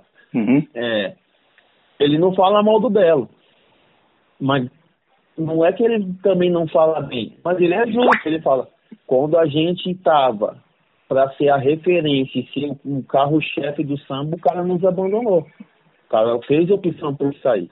É direito do cara, é direito do cara. O cara queria fazer a carreira só, queria mas há 20 anos o Belo não tem contato com nenhum dos caras do Soweto. Então, tipo assim, o grupo não tinha estrutura alguma. Ele falou, o grupo acabou porque o Belo saiu? Não, não acabou porque o Belo saiu. O grupo já não tinha estrutura. Mas a gente não tem estrutura e também não tem o carro-chefe, aí fica difícil de seguir. Entendeu? Sensacional. É, outro exemplo é o Arte Popular. Já saiu o Leandro Arte, já voltou o Leandro Arte, já saiu o Márcio, voltou, agora já saiu de novo. O Arte Popular se mantém. Aquela linha de pagode Popular se mantém. Diferentemente de Sensação. Saiu o Marquinhos e Sensação morreu. Colocaram lá o Clebão, que é um ótimo vocalista, mas não era a mesma coisa. O Exalta Samba, saiu o Krieger, se manteve porque tinha o Pérez entrou o Thiaguinho, que é um outro cara que também fez a história dele. Quando sai o Pérez e o Thiaguinho, não existe mais Exalta Samba. Então, acho que assim, muita estrutura, cara. Os caras montam estrutura para um, no máximo dois caras. Se você não tem uma estrutura para todos, desculpa, não, não existe fórmula secreta que vai te salvar. Então, acho que os grupos acabam muito por conta disso, entendeu? Por falta de estrutura mesmo. Não é por conta que os vocalistas saem por ingratidão, por ganância ou por, por qualquer outro motivo, não. É a falta de gestão, né, que acaba atrapalhando, né? Porque mais a gente de fora a gente vê tudo como, ah, é todo mundo amigo ali, cara. E tem aquele negócio, por mais que é todo mundo amigo mesmo, é trampo, né? Trabalho você tem, né, lá suas, suas, suas questões, né, suas remunerações, é, sua hora de entrar, sua hora de sair, é trampo. E é uma engrenagem lá com é, são várias engrenagens girando, né? Se uma cai fora, atrapalha todo o resto se uma gira diferente, né, atrapalha todo o resto. Então, Cláudio, a gente né? pode ver por gestão pessoal de casa, cara. Hoje, hoje é, nós somos adultos, mas você teve lá seus irmãos, tem seus irmãos, mas quando era mais jovem que moravam todos juntos dentro da mesma casa, sua mãe dava lá uma ordem para cada um fazer uma coisa. Se um fizesse aquela coisa, respingava nos outros, entendeu? É o couro comia, o couro comia para todo mundo. É, entendeu? A engrenagem, a mesma coisa eu na minha casa com as minhas irmãs. Por mais que, tipo, tinha aquele conceito ainda, ah, ele é homem, ele não precisa, minha mãe sempre deixou claro, opa, vai fazer sim, a sua obrigação é essa. E aí, tipo assim, e às vezes minhas irmãs não queriam fazer a parte delas, falaram assim, não, vai fazer, se não fizer o couro, vai comer para todo mundo, entendeu? E a gente sabe que o gerenciamento é isso, é como se dentro de casa, se um não faz Tá, o cara tá com a companheira, os dois trabalham fora. Ou independente de qualquer situação. Se não for tudo dividido, cara, dentro da sua casa, que é com quem você confia hoje, que você escolheu, ou com seus irmãos, que é seu laço de sangue de toda uma vida, se não funciona dentro de casa com a sua família 100%, você acha que com quatro, cinco, seis caras estranhos dentro de uma empresa vai funcionar? Não vai nunca. Perfeito, perfeito. Uh, vamos seguir aqui. Qual é a próxima música da sua trajetória de vida? A próxima música é Princípia, do Emicida. Qual música? O nome? Princípia. Princípia. É do trabalho novo do, do Emicida, que é uma música que é um mantra para mim, cara. Eu acordo todos os dias, eu escuto essa música, porque essa música é, é quase um culto, uma reverência as nossas vidas. Essa eu não conheço, mas ah, já coloquei aqui para tocar. Inclusive, você vai adorar o final dessa música. Quando você tiver um tempinho e, e disponibilidade, uhum. no final tem uma oração do pastor Henrique Vieira, cara. É a, a oração mais linda que eu já escutei na minha vida. Maravilha. Vamos ver aqui, ó. Tira a visão que louca, é tipo um então eu que vejo além do palmo, bonito, muito normal. Se for pra crer no terreno, algo que nós tá vendo mesmo. Resumo do plano é baixo, fiquei mudando.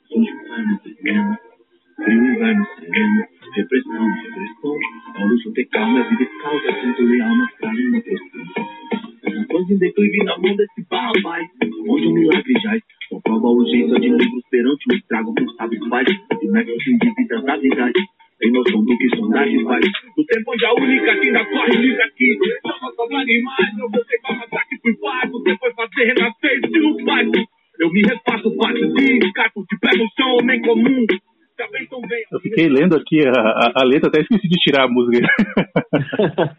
Cara, é, que letra, letra monstra, hein?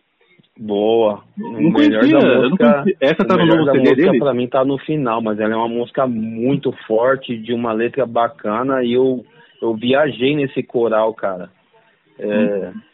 Eu acho que é uma música para quem, principalmente nos nossos dias de hoje, está passando por essa pandemia, é, sente algum tipo de aflição, medo, receio de, de continuar vivendo, escuta essa música, cara. Essa música aí é um, é um choque de realidade, mas também ao mesmo tempo ela é um acalanto, tá ligado? É como se fosse um abraço para falar, por mais que você se sinta sozinho, você não tá. Vamos caminhar e de alguma forma ela fortalece e, e encoraja a gente a seguir nos dias de hoje. Sensacional, sensacional. Vou mais um pedacinho aqui, ó.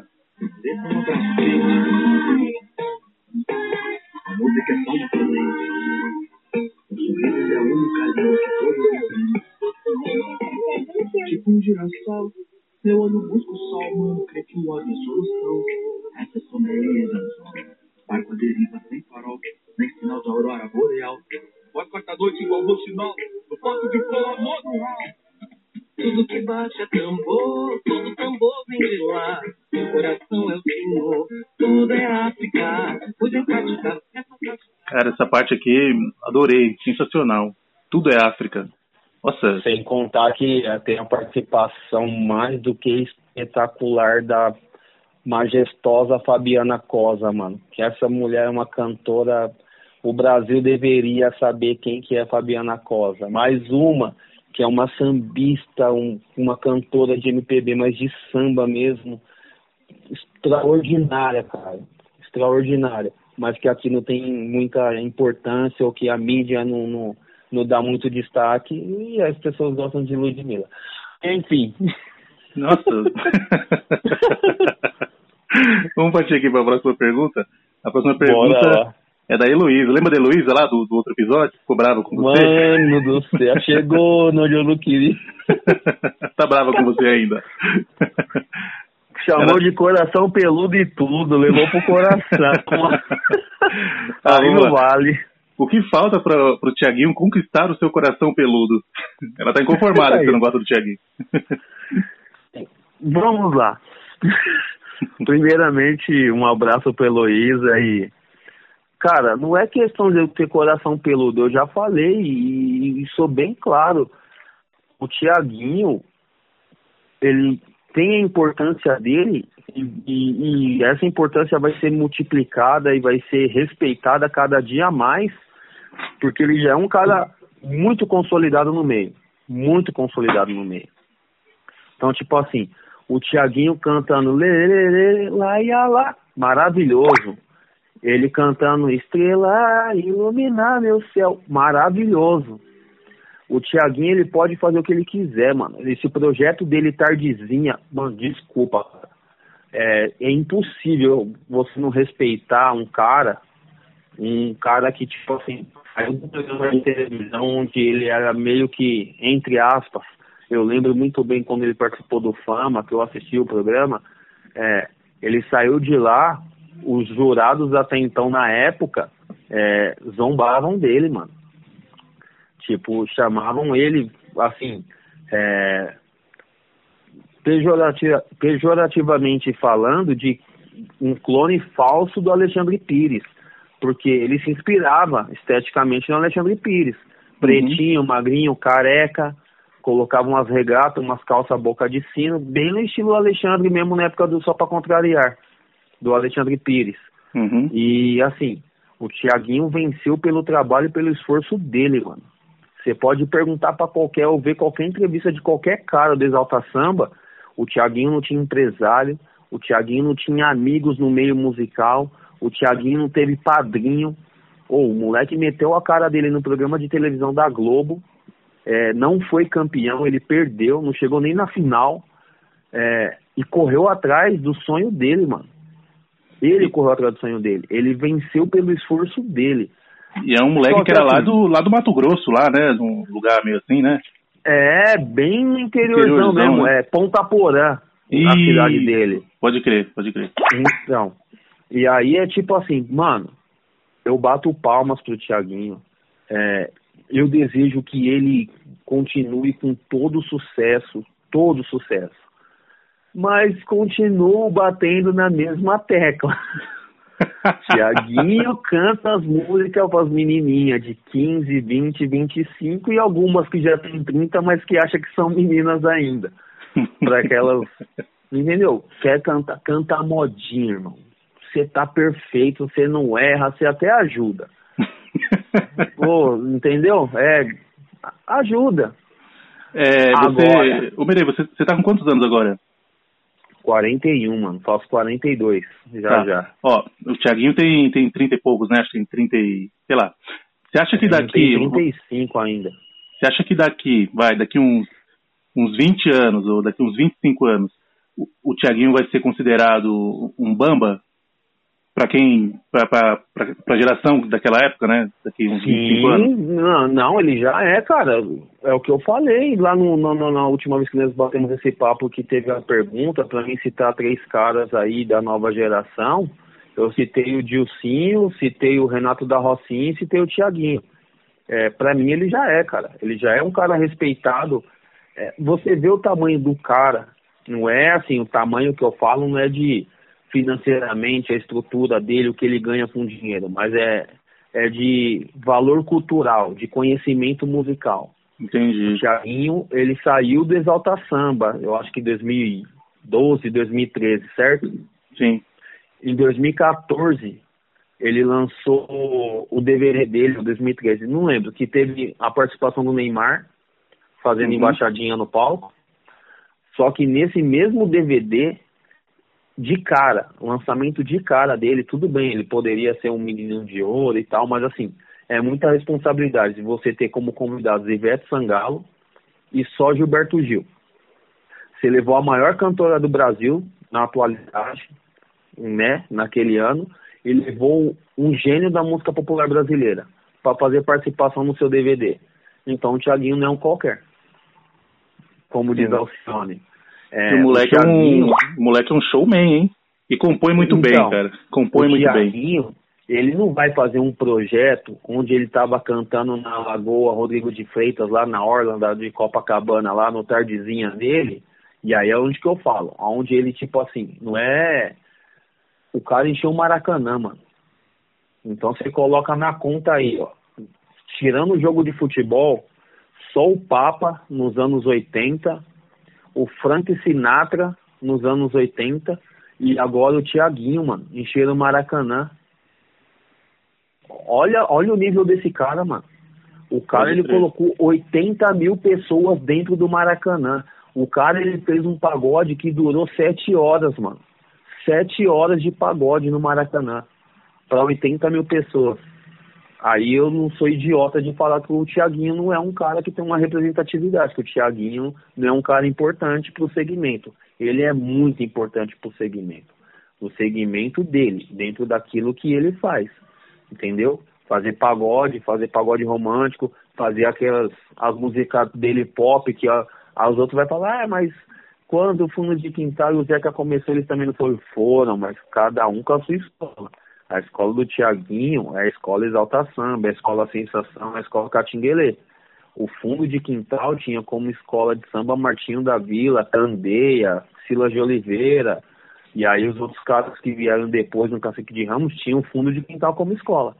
Então é bem diferente. Então, assim, para Heloísa e para todos os fãs do Tiaguinho, eu não tenho raiva do Tiaguinho. Eu só não sou fã assíduo mas eu respeito e entendo o tamanho da grandeza do Thiaguinho perfeitamente. E eu dou os parabéns sempre que eu puder, porque assim, ele chegou lá pelo mérito dele, pela, pela correria dele e pelo esforço todo, todo apenas dele. Parabéns para ele, ele é um gigante na música, é, na música em geral ele é um gigante hoje em dia, e pro gênero então, tipo assim, tem, ele é referência, cara. Ele é referência para toda essa molecada que tá começando aí. E aí você vem querer negar, é aquele negócio que eu falo. Eu não brigo contra fatos, mano. Eu brigo contra teoria. Só tem uma teoria ou a pessoa tem um tipo de, de pensamento, de raciocínio, aí eu vou debater. Agora não posso debater com fato. O Thiaguinho é grande, é grande. Ele é gigante, ele é gigante. Sou fã do Thiaguinho? Não sou. Dá um pouquinho de Thiaguinho pro pessoal, pra Luísa ficar feliz, ó. Manda ver.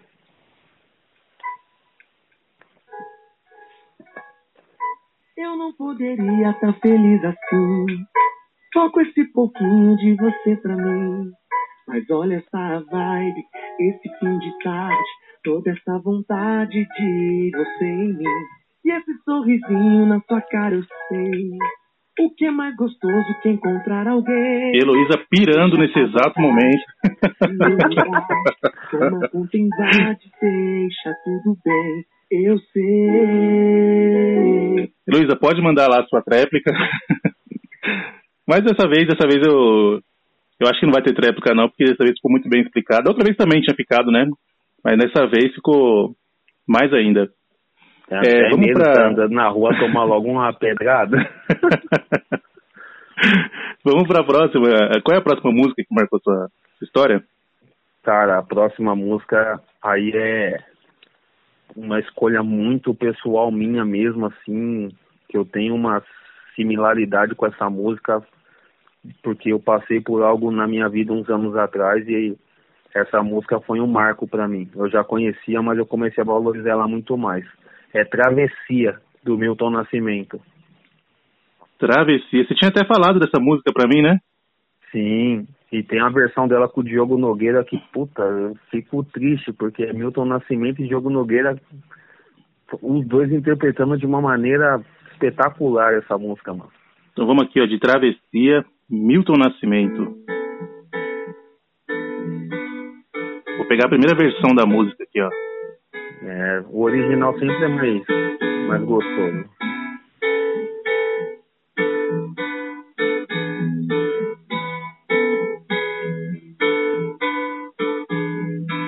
Quando você foi embora, fez noite meu viver.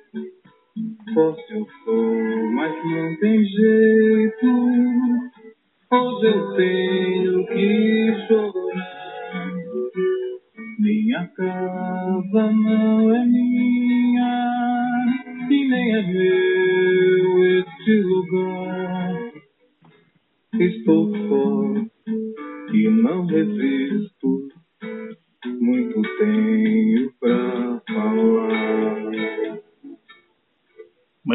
maravilhosa. Tem até uma, uma vez eu fui fazer, fui fazer aula de canto e a professora, né, para os alunos, ela estava informando qual cantor tem a voz mais a ver com a voz do aluno, para o aluno se inspirar, né, e tal.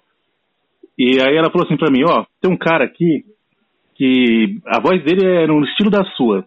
Você ouve lá as músicas dele que você vai, vai entender o que eu tô dizendo. Aí era o Milton Nascimento. Aí eu fui ouvir, eu fui ouvir, eu cheguei outro dia, professora, não dá não, mano. Você é doido. Professora, a professora tinha um olhar muito peculiar pra música, ou, ela... a professora queria te agradar pra caramba. ou ela me achou bonito, porque. Não, entendeu? Não dá, não. Eu não cara. queria falar isso pra não dar problema, pra não dar ruim com a sua patroa aí. Mas eu não sei, não. Bom respeito, você sabe que você é meu irmão, mas porra. Me ajuda, me ajuda a rir, né? Entendeu?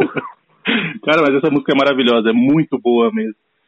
Já Ela... pensou ter que mudar seu apelido de Mussum pra Milton Nascimento? Aí me ferra, mano. é uma moral que eu não mereço, é uma moral que eu não mereço. É, essa música, ela, ela, tocou algum momento especial da sua vida? Foi, cara, foi. É, eu tive problemas pessoais, é, do qual me levou a, a fazer tomar algumas decisões, até decisões erradas na minha vida. É, e aí depois a gente paga as consequências, né, cara? E aí uma das consequências me deixou muito mal, enfim. Foi uma fase bem difícil mesmo e eu encontrei é, luz e força nessa música, na letra dessa música. E toda vez que, tipo, eu vejo que alguém tá com dificuldade, tá com problemas assim, principalmente na parte psicológica, sabe? De aceitação ou de da pessoa achar que, tipo, pô, não tem mais. Que ela chegou num, num, num limite da vida dela e que ela não tem mais saída para nada, eu, eu recomendo essa música quando eu não recomendo a pessoa escutar, eu faço questão de escrever essa música para pessoa ler, porque às vezes a interpretação você ouvindo é uma, mas você lendo a música e aí o, a compreensão é outra. E eu vou falar para você, essa música para mim é um marco na minha vida. E graças a essa música eu tive inspiração e força para para retomar minha caminhada e, e estar hoje aqui podendo compartilhar um pouco com vocês. Sensacional. Mais um pedacinho aí, ó. Com meu braço, meu viver.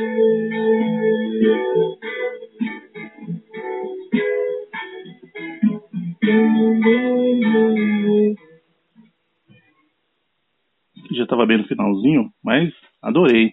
Já, já tá, foi daqui direto para minha playlist. Muito boa essa música. Musicão, essa daí é sensacional. É, agora a pergunta é do Herbert de São Paulo. Grande Herbert, ouvinte aqui, miliano. Ele pergunta: O Rodriguinho merece uma moral? O Rodriguinho que ele fala é o Rodriguinho dos Travessos, não é o do Corinthians. Um abração pro Herbert aí, né? É... Então, cara, o Rodriguinho, eu, eu sou um cara que eu sou assim. O que seria uma moral? É, é uhum. ser um cara mais reverenciado, ser um cara que as pessoas deveriam é, fazer o quê? Elogiar apenas é, é o que eu falo. Dentro daquilo que o Rodriguinho cresceu, se propôs, estudou e faz, ele é fantástico. Ele é um ótimo compositor, ele é um músico sensacional só que assim, o Rodriguinho, ele nunca foi um grande vocalista. Nem, no, opinião, nem nos anos 90, você não acha? Alberto. Oi? Nem nos anos 90, você não acha? Nem nos anos 90, porque eu vou ser bem sincero com você. Uma coisa é a gente pegar, e eu tenho muita saudade disso, é, CDs antigos, né? Aí você pega o encarte, que tem as letras e tem a ficha técnica. Aí você ia ver quem produzia lá os travessos e tal, ou Sensação, ou, enfim, todos os grupos da época. Mano, você escutava o CD do Rodriguinho, e eu vou colocar grupos contemporâneos dele, certo? Que os caras devem ter a mesma idade ali, e começaram literalmente juntos, dividindo o palco juntos. Uhum. É, você pega o CD dos Travessos lá nos anos 90, e eu posso falar, porque eu acompanhei a carreira desses caras, eu via show desses caras quase que semanalmente. Você escutava o CD na sua casa. Quem já tinha um pouco mais de posse já tinha um carro, e quem tinha carro já colocava o CD no toca, no toca disco lá do, do carro. Uhum. Escutava. Ia no show dos Travessos, você já via que era bem diferente. Sério? Mas enfim, show é empolgação o cara tá ali já rouco na terceira, quarta música e tal, e tem toda a estrutura da banda. Você vai no show do Pichote, mano, com o Dodô. O Dodô cantando Mande um Sinal, cantando Idem, cantando Insegurança. Você pode pegar o Dodô meio-dia acordando com aquela voz rouca que todo mundo acorda com aquele vozeirão do caramba quando acorda você pode pegar o Dodô no último show do, do, do, do Pichote, tipo 4 e 15 da manhã, mano. A voz do Dodô é a mesma, mano. Ah, mas aí você tá, tá tirando o cara também, né? Você vai comparar o cara com o Dodô, pô? Não, então. mas é... é o que eu tô falando. Eu tô lembrando é, daquele. Eu lembrei até daquele DVD do. O primeiro DVD do, do Delcio Luiz, Sim. Lembra que ele canta com o, com o Dodô? Ele a colocou carta. uma música. Isso! Oh, o Pericão, mano. Putz, não dá, o Luiz estava bêbado ali, ele tava sem noção total. Ele, tava do... ele não pode fazer bagulho desse, mano. Não pode, não pode. Entendeu? Não, mas assim, é, eu acho que a pergunta dela foi na questão dele, é, é, no geral, como músico, né? Que o Rodrigo, não, então, ele, é, ele é, é músico, é produtor, no geralzão. Quando, você acha que ele merece você, uma moral? Quando você, então, o Thiaguinho é o Thiaguinho graças ao Rodriguinho, mano. E aí a gente tem que, aquilo que uma vez eu falei para você, a gente tem que dar a César o que é de César. Só que a gente tem que dar também os louros da vitória para aqueles que também têm muita honra de ter conquistado. O Rodriguinho, o irmão dele, que é o chamado Mr. Dan, que é um outro grande músico, músico mesmo, fenomenal cara, mano. É, os caras são fora de série. O Rodriguinho não é um grande vocalista, ponto, na minha opinião. Vai ter gente que vai, vai ter gente que vai mandar mensagem pra você me xingando. Mas ele como músico, como produtor, como compositor, dentro do que ele se propõe, ele é sensacional, mano. Ele é fabuloso. Quantos e quantos sucessos aí do, do dos grupos aí dos anos 2000 pra cá, a, a, composição é dele, mano. E eu não tô falando só dos travessos, não, de todos os outros grupos.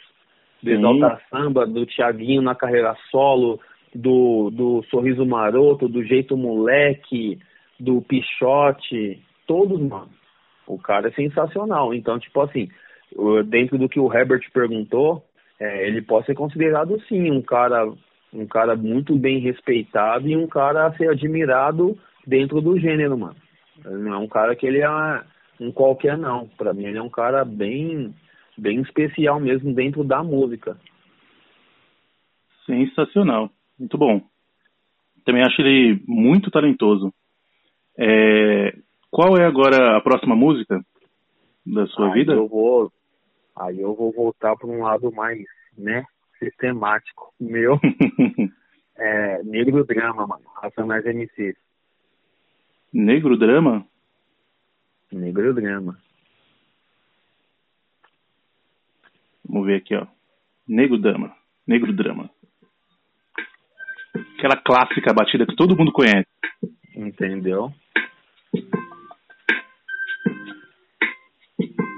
A composição toda dessa música é pesada. Dinheiro, problemas, inveja, luxo, fama, nego, drama, cabelo crespo e a pele escura, a ferida, a chaga, a procura da cura, nego, drama. Tenta ver e não vê nada, a não ser uma estrela. Longe, meio ofuscada, sente o drama, o preço, a cobrança, no amor, no ódio, a insana vingança, nego, drama. Eu sei quem trama e quem tá comigo, o drama que eu carrego pra não ser mais um preto fudido, o drama da cadeia e favela. Cara, esse, esse, o Racionais, cara, nos anos 90, naquele CD do, acho que era Vida Louca, né, o, o tem um CD deles que estourou, aquela música que tinha Diário de um Detento. É, o, é o Sobrevivendo no Inferno, e... 1996. Isso, tudo que era lugar você ia tava tocando as músicas desse CD. Estourou, mas. Todos os camelô do mundo, mano. os camelô ganharam dinheiro. Era uma época boa. Né? Aliás, os anos 90 inteiro, o camelô, o que ganhava dinheiro era brincadeira, cara. Por isso que quebrou os gravadores, né, tudo. Qual a importância que essa música tem na sua vida? Ó, Cláudio, eu vou, aqui eu falei, aí eu vou dar uma amplitude pra música e pra questão toda, cara. É, você pode pegar, você colocou a primeira parte aí, que é a parte que o Ed Rock canta música e tal, vai falando das mazelas que o povo preto tem, cara. É, e aí eu vou falar assim um pouco do contexto geral rapidamente e vou falar uma coisa que aconteceu comigo há um tempo atrás. Você me conhece, eu te conheço, mano. A gente é, é de família de, de negros da periferia, muito humilde mesmo, muito humilde em todas as situações. Só que uma coisa que a gente aprendeu, cara, e é uma coisa que, graças a Deus, eu trago isso como uma grande honra que, independente da, das condições dos nossos pais, é, a educação e o respeito. É, a gente é negro, periférico, a gente vem de estruturas que às vezes falta muito e a gente já vê muita coisa ruim, ouviu muita coisa ruim ao nosso redor e a gente sempre soube manter o respeito e a educação pelo próximo. Então, eu fui questionado um tempo atrás na rede social lá no Instagram é, se eu era da maneira que eu sou mesmo ou se eu fazia tipo, cara. Pelas coisas que. Mas peraí, tipo. é pela, pelas coisas que você posta? Eu, pela maneira que eu escrevo. Por eu ser negro, eu não falar na gíria. Por eu ser negro, eu usar a, a gramática, a língua portuguesa corretamente. Por eu me expressar de uma maneira um pouco mais incisiva, ou mesmo quando eu vou fazer algum tipo de elogio, falar assim, eu ser sempre um cara que eu rebusco algumas palavras que não estão no cotidiano das pessoas. Aí a pessoa virou para mim e falou que achava que, tipo assim, que eu fazia muita cena. E aí eu pedi desculpa. Desculpa, mas esse sou eu. Dentro da minha humildade, dentro daquilo que os nossos pais nos ensinaram. Pô, se eu tô te afetando de alguma maneira, não é minha intenção. Eu peço desculpa e não te afeto mais. Só que eu não tô indo te afetar diretamente. Você que tá se afetando com a minha maneira de ser. Aí a pessoa virou para mim novamente, virou em modo de falar, mas escreveu para mim e falou assim, outra coisa, pessoa fica se desculpando direto, enche o saco. Aí eu rasguei o verbo, né, mano? Foi, ó, eu peço desculpa por eu ser como eu sou, é para não mandar tomar no meio da tampa do, tá ligado? Louco. Porque, porque, tipo assim, eu tô sendo educado e respeitoso e a pessoa tá querendo que eu seja, tipo assim, com todo respeito, um neguinho de favela aquele que fala palavrão, que xinga, que fala na gíria, que pá, que pum. Eu sou esse tipo de cara. Os meus amigos lá na rua da casa da minha mãe, que você bem conheceu lá, lá quando a gente tava moleque novo jogando futebol, hoje quando a gente se reúne para fazer um churrasco, tomar uma cerveja, com a nossa rapaziada, eu sou informal. Eu não preciso, tipo assim, mostrar que eu sou de favela, que eu sei falar na gíria, que eu tenho gingado, que eu sou todo maloqueirão desenrolado, entendeu? Não, eu posso mostrar que eu sou, pô, eu sou um cara que, tipo assim, é, a sociedade quer quem? A sociedade quer que eu seja um cara diferenciado. Só que eu, Alberto, eu me propus a ser um cara diferenciado. Ser um negro, ser um negro drama, como o Mano Brown falou, é você não ser mais um número no sistema. É você não ser mais aquilo que a sociedade quer. É você não ser mais um neguinho que já tem uma passagem com um de menor. É você não ser um cara que caiu no mundo das drogas, no mundo do tráfico. É não ser um cara que, tipo assim, você tá à margem da sociedade e você é um alienado. Não. Eu sou um cara que eu busco informação, eu sou um cara que eu leio, eu sou um cara que eu vejo jornal, eu sou um cara que vejo na época de eleição todos os debates políticos. Eu sou um cara que eu estudo a fundo tudo aquilo que eu me proponho. Para quê? para eu ter embasamento e eu ter fundamento sobre aquilo que eu vou falar.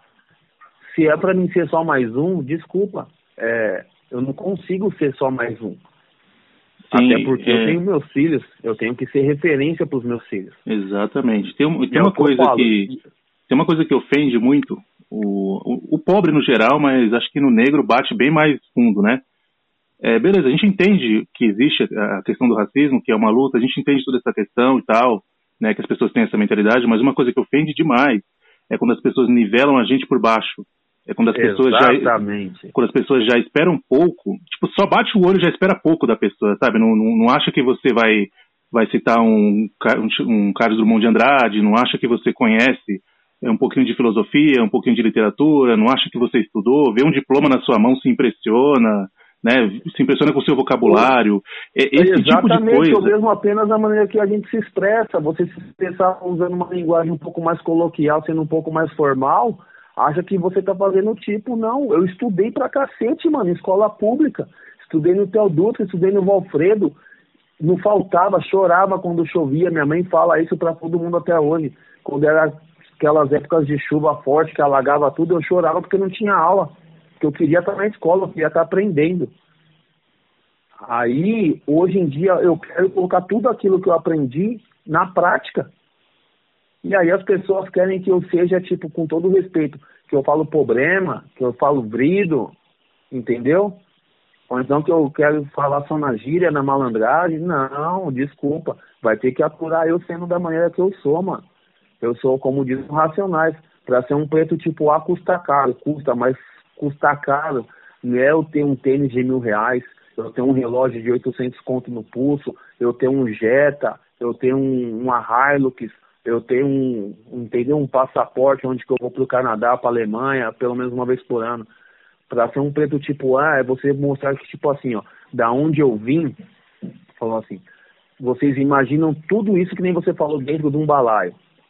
Eu abri a tampa do balaio, eu saí fora da tampa do balaio e eu fui fazer a minha caminhada diferente daqueles outros. Eu quis ser referência primeiro para mim mesmo, depois para os mais próximos. E se hoje eu consigo ser referência pelo menos para um ou para outros que não tá dentro desse balaio, eu já conquistei minha vida, mano. Porque tipo assim, você ser diferente, você ser um cara tipo estiloso, não é você ter dinheiro sem andar com roupa chique, ter um carro bacana. É você saber se posicionar e se portar na frente de qualquer pessoa. É o que eu falo. Eu sei falar com um juiz, que eu já tive na frente de alguns juízes na minha vida.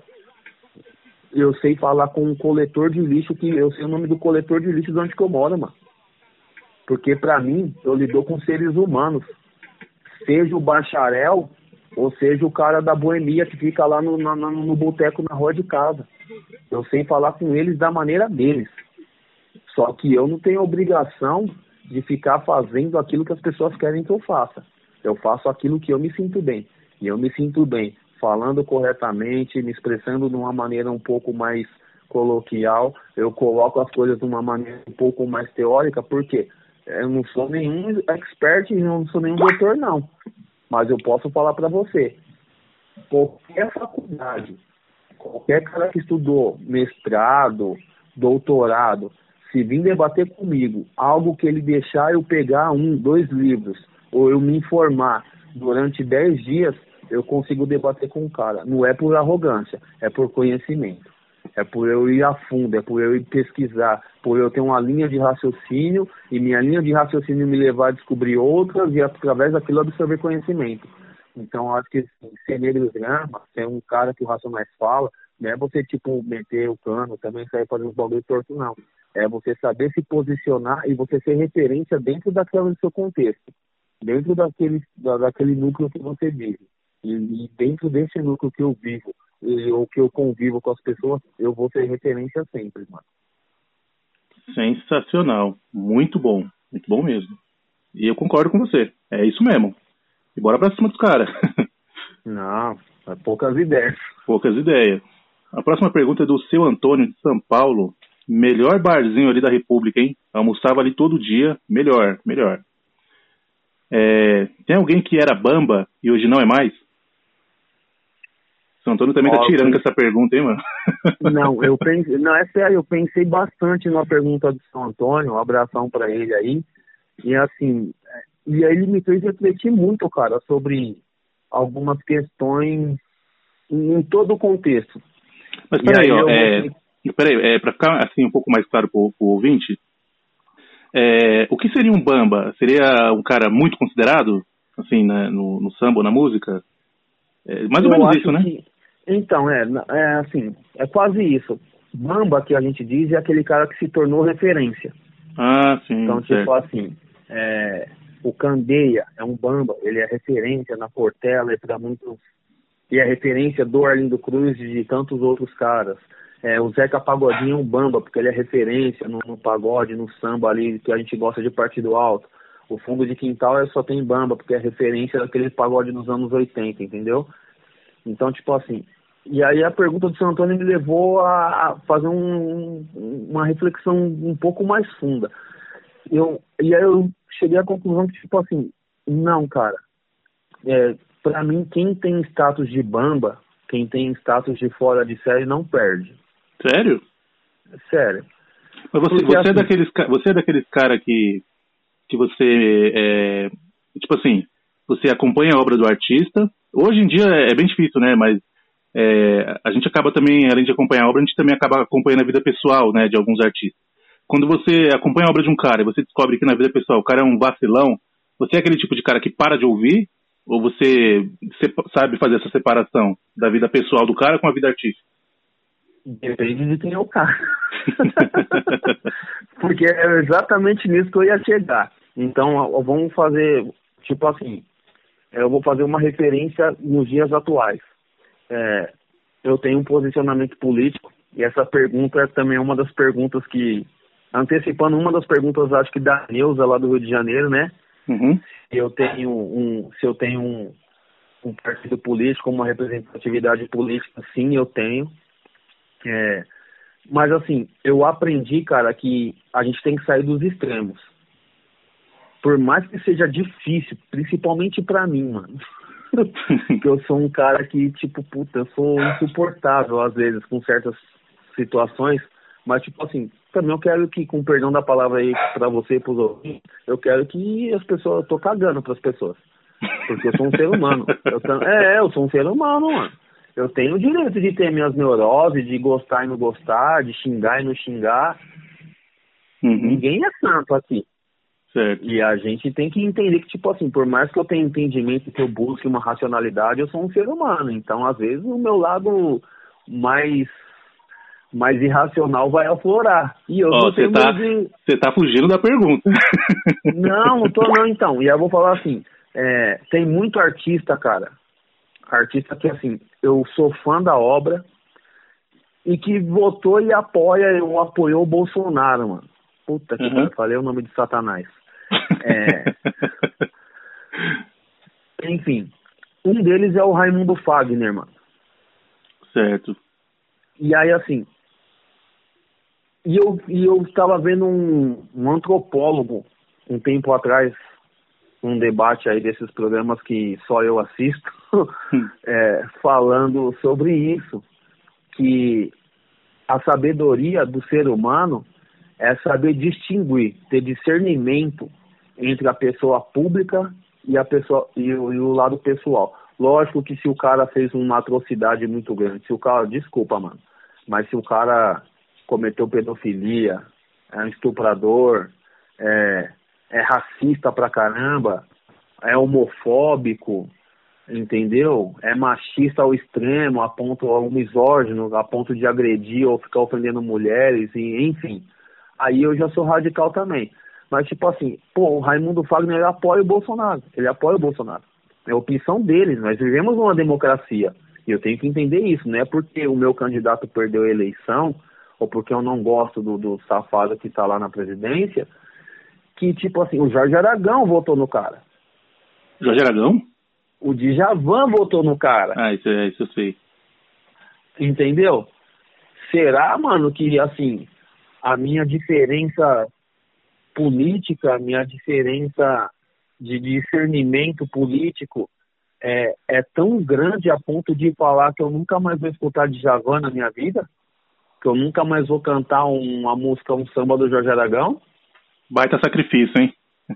Não, mano, não é nem questão de sacrifício, é questão de insanidade. Entendeu?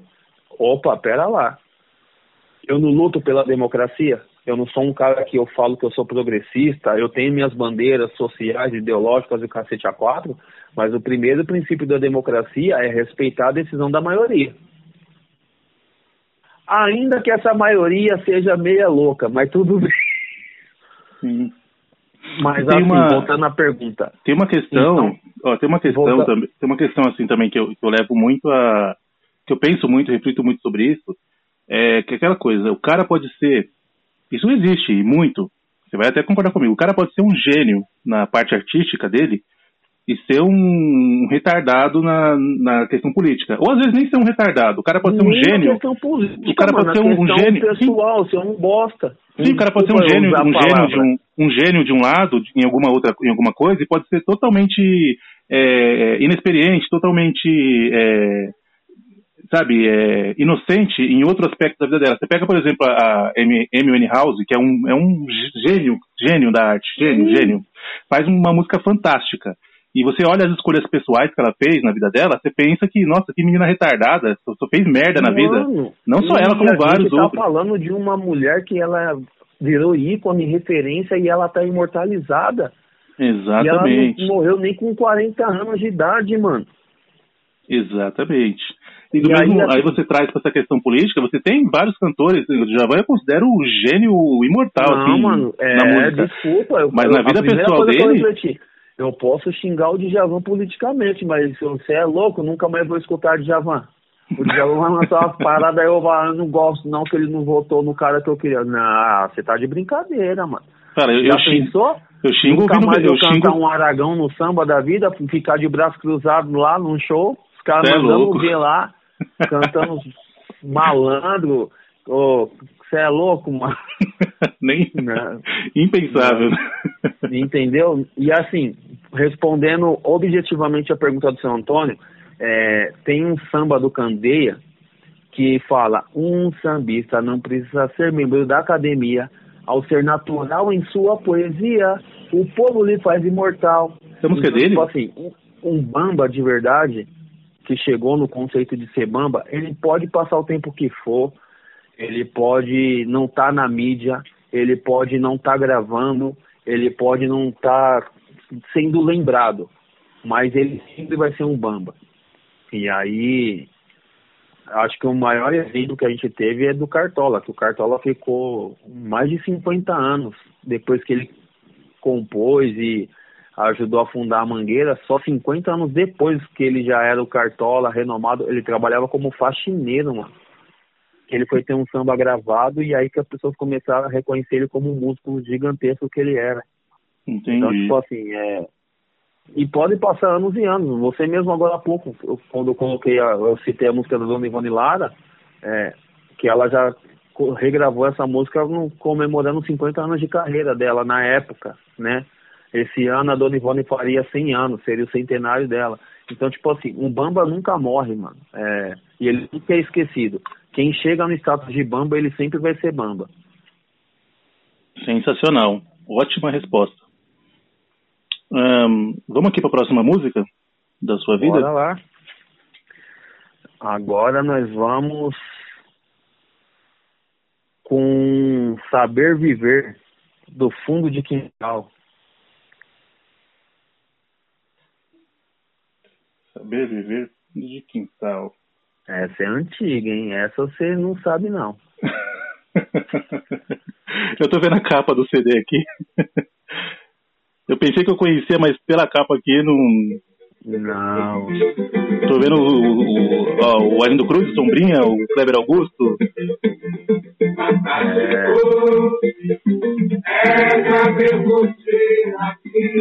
Álbum de 83, hein? 1983.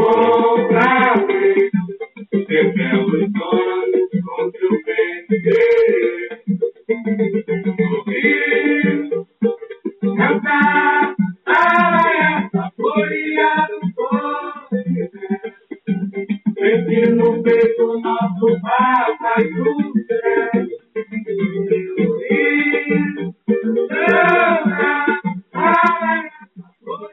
Sensacional a letra, hein? Caramba. Mano. Essa eu não conhecia, Arlindo não. Cruz, Arlindo Cruz e Sombrinha juntos são. Eu não tenho palavras nem adjetivos, na verdade, para poder descrever o que esses caras são geniais, o quanto esses caras são são supremos, mano, porque é, a música fala por si só. Fantástico é saber curtir a vida. E aí eles vão falando momentos em que a felicidade está ali na vida das pessoas no cotidiano, sorrir, cantar, saborear o doce mel, é, sentir no peito o nosso papai do céu. Entendeu? É, Maravilhoso. Irmão, na vida tudo passa, assim que nem fumaça perdida no ar entre lamentos e sofrimentos, mas vale o divertimento do que se lamentar. É uma parte da música. Então isso daí já explica por si só, mano. A gente tá aqui de passagem, é, tem muitas pessoas que não têm esse entendimento. E aí eu falo de pessoas no geral. Até eu, às vezes, cometo esse erro, tipo, meu, a gente tá aqui de passagem, a gente tá aqui. É, a nossa vida é como se fosse um contrato de aluguel. A gente sabe o dia que a gente assinou o contrato para entrar, mas a gente não sabe quanto que vai vencer. Ou então, enquanto a gente está fazendo estadia, o que, que custa a gente fazer dessa morada aqui um lugar bom, né, mano? Um lugar melhor. É, é difícil, eu sei que é complicado, mas tipo assim, se a gente lidar com tudo na vida, com negativismo, com, com, com intolerância, com ódio, com raiva, com com é fica complicado, mano. E eu e eu falo, o fundo de quintal para mim é uma escola, a melhor terapia que tem depois de ver jogo do Corinthians no estádio é, é ouvir samba, é ouvir a composição do fundo de quintal e essa música traz muito isso, mano. Nossa, delícia de resposta, viu? maravilhoso. Tenho certeza, certeza que que o pessoal curtiu. Nossa, a música é maravilhosa, já estou jogando aqui na minha playlist. Não conhecia, cara. Esse aqui é o terceiro CD, né? Do Fundo de Quintal? Esse é o terceiro, Fundo de terceiro, Quintal. Tô, tô jogando aqui, ó. Tem umas músicas aqui que eu não conheço. Não.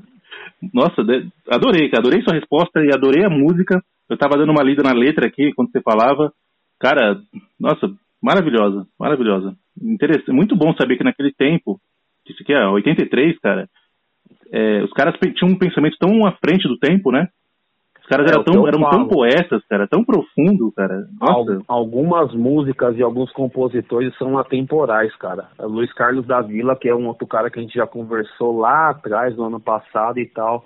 Arlindo Cruz, Sombrinha, o Almir Neto, são caras que escreveram coisas há 40 anos atrás, há 35 anos atrás, e que, vai, que estão perpetuadas, cara. Que são coisas que se a gente cantar nos dias de hoje, você vai falar, caramba, o cara tá retratando o que está acontecendo agora. Não, o cara escreveu isso daí há 40 anos atrás, há 35 anos atrás, e até hoje essas coisas estão fazendo parte do nosso cotidiano. Sensacional. Muito bom.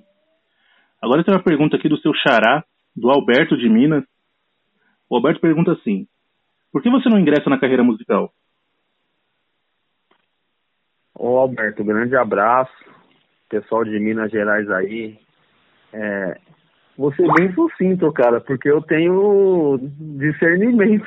Eu sou louco, mas nem tanto.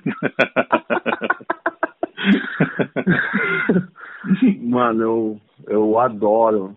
Você conhece o meu irmão de vida, o Zóio, mano. Aí uma vez a gente, uma não, várias vezes a gente conversou e falou, mano, você conhece música pra caramba, você é doente, você conhece data, ano de gravação, compositor, conhece várias histórias das, das composições e tal. Deus me livre se você fosse músico, mano. Você ia ser chato pra caramba. Eu falei, por isso que Deus é perfeito, mano. Porque. Mas eu não consigo não, cara. Eu gosto de brincar, brinco de repique. Quando tem alguns sambas aí que. Hoje mais não, já tá dois anos que eu tô quase nessa seca aí de, de não poder num samba gostoso, firmar na palma da mão. Mas aí, quando eu tenho alguns amigos de confiança e que sabem, conhecem meu limite, também deixo eu lá brincar um pouquinho no repique. A gente vai lá fazer umas brincadeirinhas e tal, mas nada, esse negócio aí é futebol e música. É para quem nasceu com dom. O meu dom é uma bola no pé. Esse daí você tá ligado que, né? Você tá ligado que o o, ó, eu falo pro meu moleque, eu falo, você, é que eu fui muito consciente para ser pai com 25 anos, porque se eu fosse pai com crianças moleques de hoje em dia com 17, 18, 20, oh, meu filho ia falar, meu pai joga mais que o Ronaldinho. Mas você tá aí pra conformar, pra concordar e pra confirmar, né? Você tá ligado? Eu era modéstia à parte, com o pé lá no chão. Eu ia valer quanto? Cristiano Ronaldo vale o que aí? 600 milhões? Eu acho que um 900 ia estar tá valendo. Merenda de brincadeira. Você tá ligado? Você é meu fã, mano. Você chorava pra fazer gol. É, meu Deus do céu. Mas, Mas assim, é, é, na parte. Isso, daí, isso é dom, cara. Eu, Mas, eu é... respeito pra caramba, eu enalteço. É, Mas você escreve uma coisinha tem... ou outra, não escreve? Ah, eu sou ousado, né, Cláudio? Eu, falando isso, eu tô devendo uma letra pra Lui. então, de antemão já tô falando que tá saindo. É, mas assim, eu escrevo aquilo que eu sinto às vezes, entendeu? Escrevo coisas minhas, pessoais, aqueles, como eu gosto de escrever no Instagram, meus devaneios, de vez em quando. Vem umas loucuras na mente, eu vou escrevendo assim um, um verso ou outro ali, mas nada nada profissional e para ser músico tem que ter uma genialidade na qual Deus não me abençoou. Então, por isso que eu falo, conheço, sei muito bem quem é bom e quem é ruim, meu ideal apurado, conheço um pouco de prática também, de saber quem toca e quem não toca, mas eu não, para isso daí eu não me dediquei não e nem faço questão. muito bom, muito bom. Vamos para a próxima música da sua vida? Bora. A próxima música da minha vida é Djavan. Djavan. Qual? Muito obrigado. É o nome da música? Sim. Acho que essa eu não conheço. Djavan, muito eu obrigado. Acho, eu acho que você conhece. Olha, olha que de Djavan, hein? ah, conheço sim, conheço sim. Oh, tô falando. Sensacional.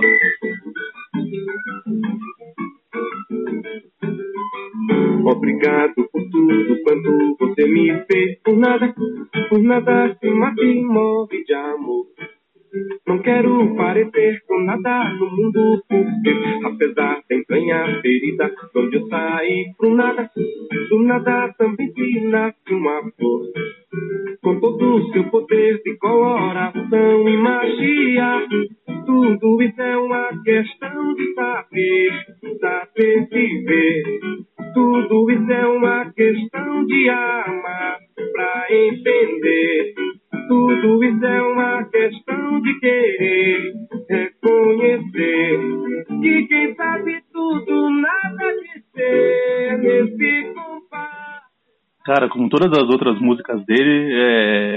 essa música aqui é maravilhosa também, cara. É que eu, eu, eu não posso falar de Djavan nem de Leandro Arte que eu fico emocionado, né? Mas, cara, ah, eu vou, nossa. Eu vou ser sincero com você. É, que nem eu falei, tirando questões políticas e, enfim, o cara é um gênio, mano. tem uma, assim, tem uma entrevista do Djavan que ele deu, e ele, ele lançou um, um disco ah, eu esqueci qual é o nome do disco. Acho que é Cólera é o nome do disco. Acho que, acho que é isso, o, o Cólera. Não, Malásia. Malásia. Malásia. Que aí o, o perguntaram assim pra ele daquela música lá. É, como é o nome da música? Aquela tudo que, que deu. Não, aquela nem um dia, né? Um dia frio, um bom lugar pra uhum. ler, que tá nesse disco. Eu não me lembro, acho que é esse disco mesmo, mas pode ser que seja outro. É que faz tempo já que eu vi isso. Foi no ano passado. Aí perguntaram para ele a inspiração dessa música, né? E aí ele respondeu que ele queria lançar esse disco e ele precisava de um hit para tocar nas rádios, né? Para ser referência para que as pessoas ouvissem as outras músicas dele. Aí o, o, o apresentador perguntou: é, mas não foi nenhuma coisa que você passou, não foi nenhuma emoção, alguma, algum amor assim na sua vida? Ele falou: não, a, a minha emoção foi que eu precisava pagar minhas contas em casa, eu precisava de dinheiro, eu fiz a música para fazer sucesso mesmo. cara, eu achei tão natural a resposta dele, eu achei tão. Mas pra você ver o tamanho da genialidade do cara, né, mano? O cara é o muito cara, bom, cara. Ele, ele, fez um trabalho todo autoral, porque ele, ele é totalmente autoral, desde Sim. o início da carreira dele e aí ele sabendo que ele estava com, com, com as necessidades né, naturais de todo ser humano adulto, o que, que ele fez? Agora eu vou fazer algo só para este fim. Só para este. E você vem falar que isso aí não é, um, não é um dom, cara.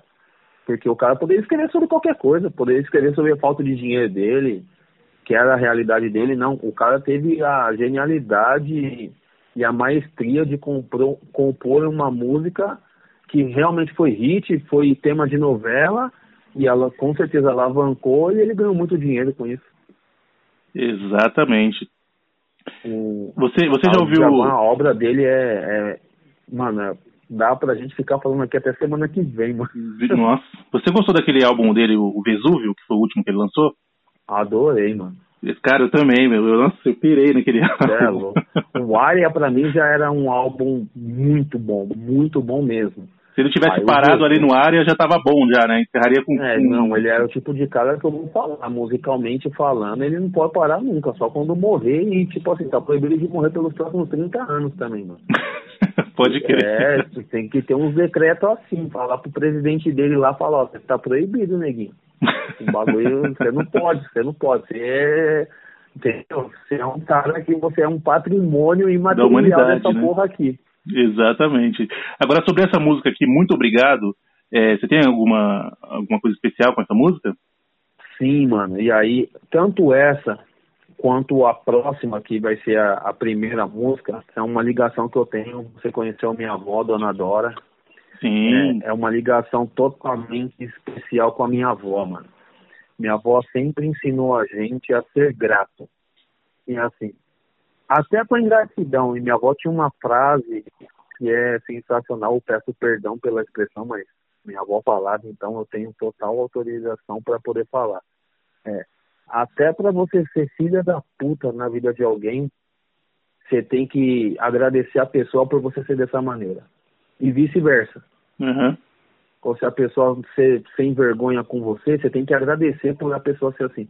E minha avó sempre falou: não interessa o que acontecer na vida de vocês, a todos. Conheceu meus primos, conheceu minhas irmãs, me conhece e tal. Ela falou assim: vocês sempre agradeçam. E aí, uma vez, o meu tio, uns domingos em família, ela estava tocando, meu tio tocou essa música, ela falou assim: e quando vocês não souberem que é gratidão, vocês que gostam de música, escuta essa música aí, ó. É muito obrigado. Fala muito obrigado que tá ótimo. Interessa o que acontecer. E depois vocês tocam a vida da maneira que tem que tocar. E assim, minha avó era uma senhora muito simples, né, mano? Muito simples. Você conheceu ela. Só que ela deixou uns ensinamentos, um, um legado de vida que hoje faz todo sentido para mim. É, muitas vezes a gente. Não é que a gente é ingrato, mas dentro do cotidiano, ou mesmo do, do, das nossas necessidades, ou do, do, nosso, da nossa rotina, principalmente, a gente esquece de agradecer coisas simples, mano, coisas simples. Seja na ordem que for espiritual, religiosa das pessoas, de agradecer às entidades e às divindades e a, a Deus, a Jesus Cristo, enfim, a todos os seres espirituais que nos regem aí e, e nos levam para o caminho do bem. A gente esquece de agradecer a nossa própria vida, que é, acho que, a coisa mais importante que a gente tem, cara. Se as pessoas soubessem o quanto que a cada dia que a gente acorda, que a gente come, que a gente anda, que a gente ouve, que a gente fala, que a gente pode sentir as outras pessoas convivendo com a gente. Isso é um milagre. É, a gente ia ser muito mais grato, entendeu? Porque gratidão, as pessoas às vezes falam muito, as pessoas orientam muito, mas de fato fazem pouco. E eu sou um cara que de um tempo para cá na minha vida eu eu sou muito agradecido é, em falar, em descrever, em escrever, mas em demonstrar às pessoas, mano, a minha gratidão por tudo seja por alguma coisa que me chateia, valeu, bacana, e vida que segue, ou se for, lógico, se for uma coisa boa pra gente, para as famílias da gente, para os amigos da gente, a minha gratidão é explícita, cara. Então, o muito obrigado que tá na música aí, eu quero estender a tudo e a todos que a gente possa ser mais agradecido a tudo que a gente tem na nossa vida. Sensacional. Uma lição de vida. Muito bom. Dona, Dora, Dora, né, mano? Dona Dora, Dona que Deus, Dora. Deus a tem em bom lugar. Sensacional, né? Adorei, cara. Nossa, adorei. Muito bom mesmo. Muito bom. É, a próxima pergunta é do André, do Rio de Janeiro. Esse aqui tá bravo com você. Mano, assim, eu... Não, é, a mensagem que ele mandou, ele mandou textão, na verdade, né? Aí eu, eu falei, não, mas manda a pergunta. Aí ele, mandou... ele queria desabafar, depois é... ele fez a pergunta. É, não, é que ele gosta, né, do, do, do, citado aqui. Vamos lá, ele falou assim, ó. Sério que você acha o Ferrugem um bosta só pela parada lá do pisão? Mas na verdade o, o, argumento dele é que o pisão foi sem querer. Né? Não, não foi tipo algo intencional, assim. É, foi sem querer. E aí ele ficou, tá indignado com o que o pessoal falou do Ferrugem, né? então, vamos lá. É, o Jason, né? Que é o nome do, do cantor. Ferrugem, né? Ah, eu não, não sei o nome dele. Não... É, o nome do Ferrugem é Jason. Apesar que, ó, um adendo aqui, o pisão pode ter sido sem querer, mas a arrogância a gente é querendo, eu acho, viu? Então. mas vamos lá, vai eu, responder. Eu, Alberto, vou responder aí ao, ao nosso André. querido ouvinte aí. É, assim, vou tirar o pisão à parte, certo? Certo. Ele argumentou e o Ferrugem já se desculpou e falou em vários canais aí, então é, eu acredito que as pessoas elas pagam por aquilo que elas fazem. É, há uns anos atrás, estamos em 2021, 2018, 2019, é, eu fui em três shows, cara, contra a minha vontade, mas como fui convidado e pagaram tudo, eu fui no Espaço das Américas, mano. Uhum. Coisa também que eu vou falar, uma água 12 conto lá, o copo de água, misericórdia. Falei, você tá de brincadeira. Porra, você é louco, um copo d'água, mano. Mas já latinha. perguntar quanto que tá, não, se perguntar como que tava a cerveja, eu falei, eu vou perder meu olho aqui. Tomei água. Já fiquei triste, que eu já fui nesses lugares pra tomar água. Nossa. Mas enfim, mano, eu lembro que a primeira vez que eu fui lá no, no Espaço das Américas, era um show da Transcontinental, era uma quarta-feira, dia 6 de setembro, pra você ver que eu não guardo mágoa no coração. Eu não guardo mágoa. era a véspera de feriado, mano, em 2018. Não. Dia 6 de setembro de 2018. Hum. Era. Não era. Meu Deus, não, Gigantes do Samba é o bagulho do Alexandre Pires lá com, com Raça Negra é, era um outro bagulho, não sei o que, do samba. E a Transcontinental tava fazendo. Uhum. Então, era Tiaguinho, Pichote, Imagina Samba, é... meu Deus, quem que era o outro? Sorriso Maroto e o Ferrugem. Eram cinco atrações. Fechou? Uhum. Fechou. Chegamos lá, né? Pessoalzinho, pá. Cheguei lá no Espaço das Américas, aquela pompa e tal, aquele negócio de show, né? Fantástica produção, palco, área VIP 1, área VIP 2, e a gente foi lá pra gente onde que a gente tinha que ficar. Tô lá com a turma lá, tomando água, triste pelo preço da latinha, que a água já era uma facada no bucho. Porra, mano, se apresentou lá o Imagina Samba. Na época tava o, vocal, o ex-vocalista lá, chamado Suel. O cara Certo. tem várias composições que eu não sabia que era dele, sucesso mesmo. Tá na, carreira- tá na carreira cara. solo agora, né? Exatamente. E aí eu não conhecia. Conhecia os caras de nome, pra mim era modinha, não. O cara tinha um repertório bacana, mano. Bacana mesmo. E os caras fizeram lá uma hora e 45 de show puro, mano. Sabe aquele show que você fala, mano, valeu a pena. Não conhecia, conheci, gostei. Mesmo sendo modinha. E aí subiu quem? Ferrugem. Subiu, não, subiu o Pichote. Mano, o Dodô já subiu no palco no 220, mano. Já cantando tudo e zoando a atração e aquele bagulho que só o Dodô faz no palco. E cantou duas horas de show do Pichote. Aí sim, hein? Maravilha. O próximo show, quem que era? Tiaguinho? Ferrugem. Ferrugem. Não, Ferrugem. Tiaguinho ia fechar. Tiaguinho tá, né? Uhum. Ferrugem. Você já tirou a camisa e começou a gritar. Não, ô Claudião, me respeita, mano. Nem parece que nós é Corinthians. Mano, entre o início do show, da chamada lá da casa, pro Imagina Samba, foram 10 minutos. Preparou, passou o som, pum, pum, os caras subiram no palco, fizeram lá uma hora e pouco, quase duas horas. Uhum. Do Imagina Samba pro Pichote, foram 15 minutos. Pum, tacada. Pichote. A banda do Ferrugem tava no palco, mano. Tava no palco. Sabe onde que o cara tava? Hum. O cara tava dentro do avião, indo do Rio pra São Paulo. mano. Olha Ô, que louco. responsável.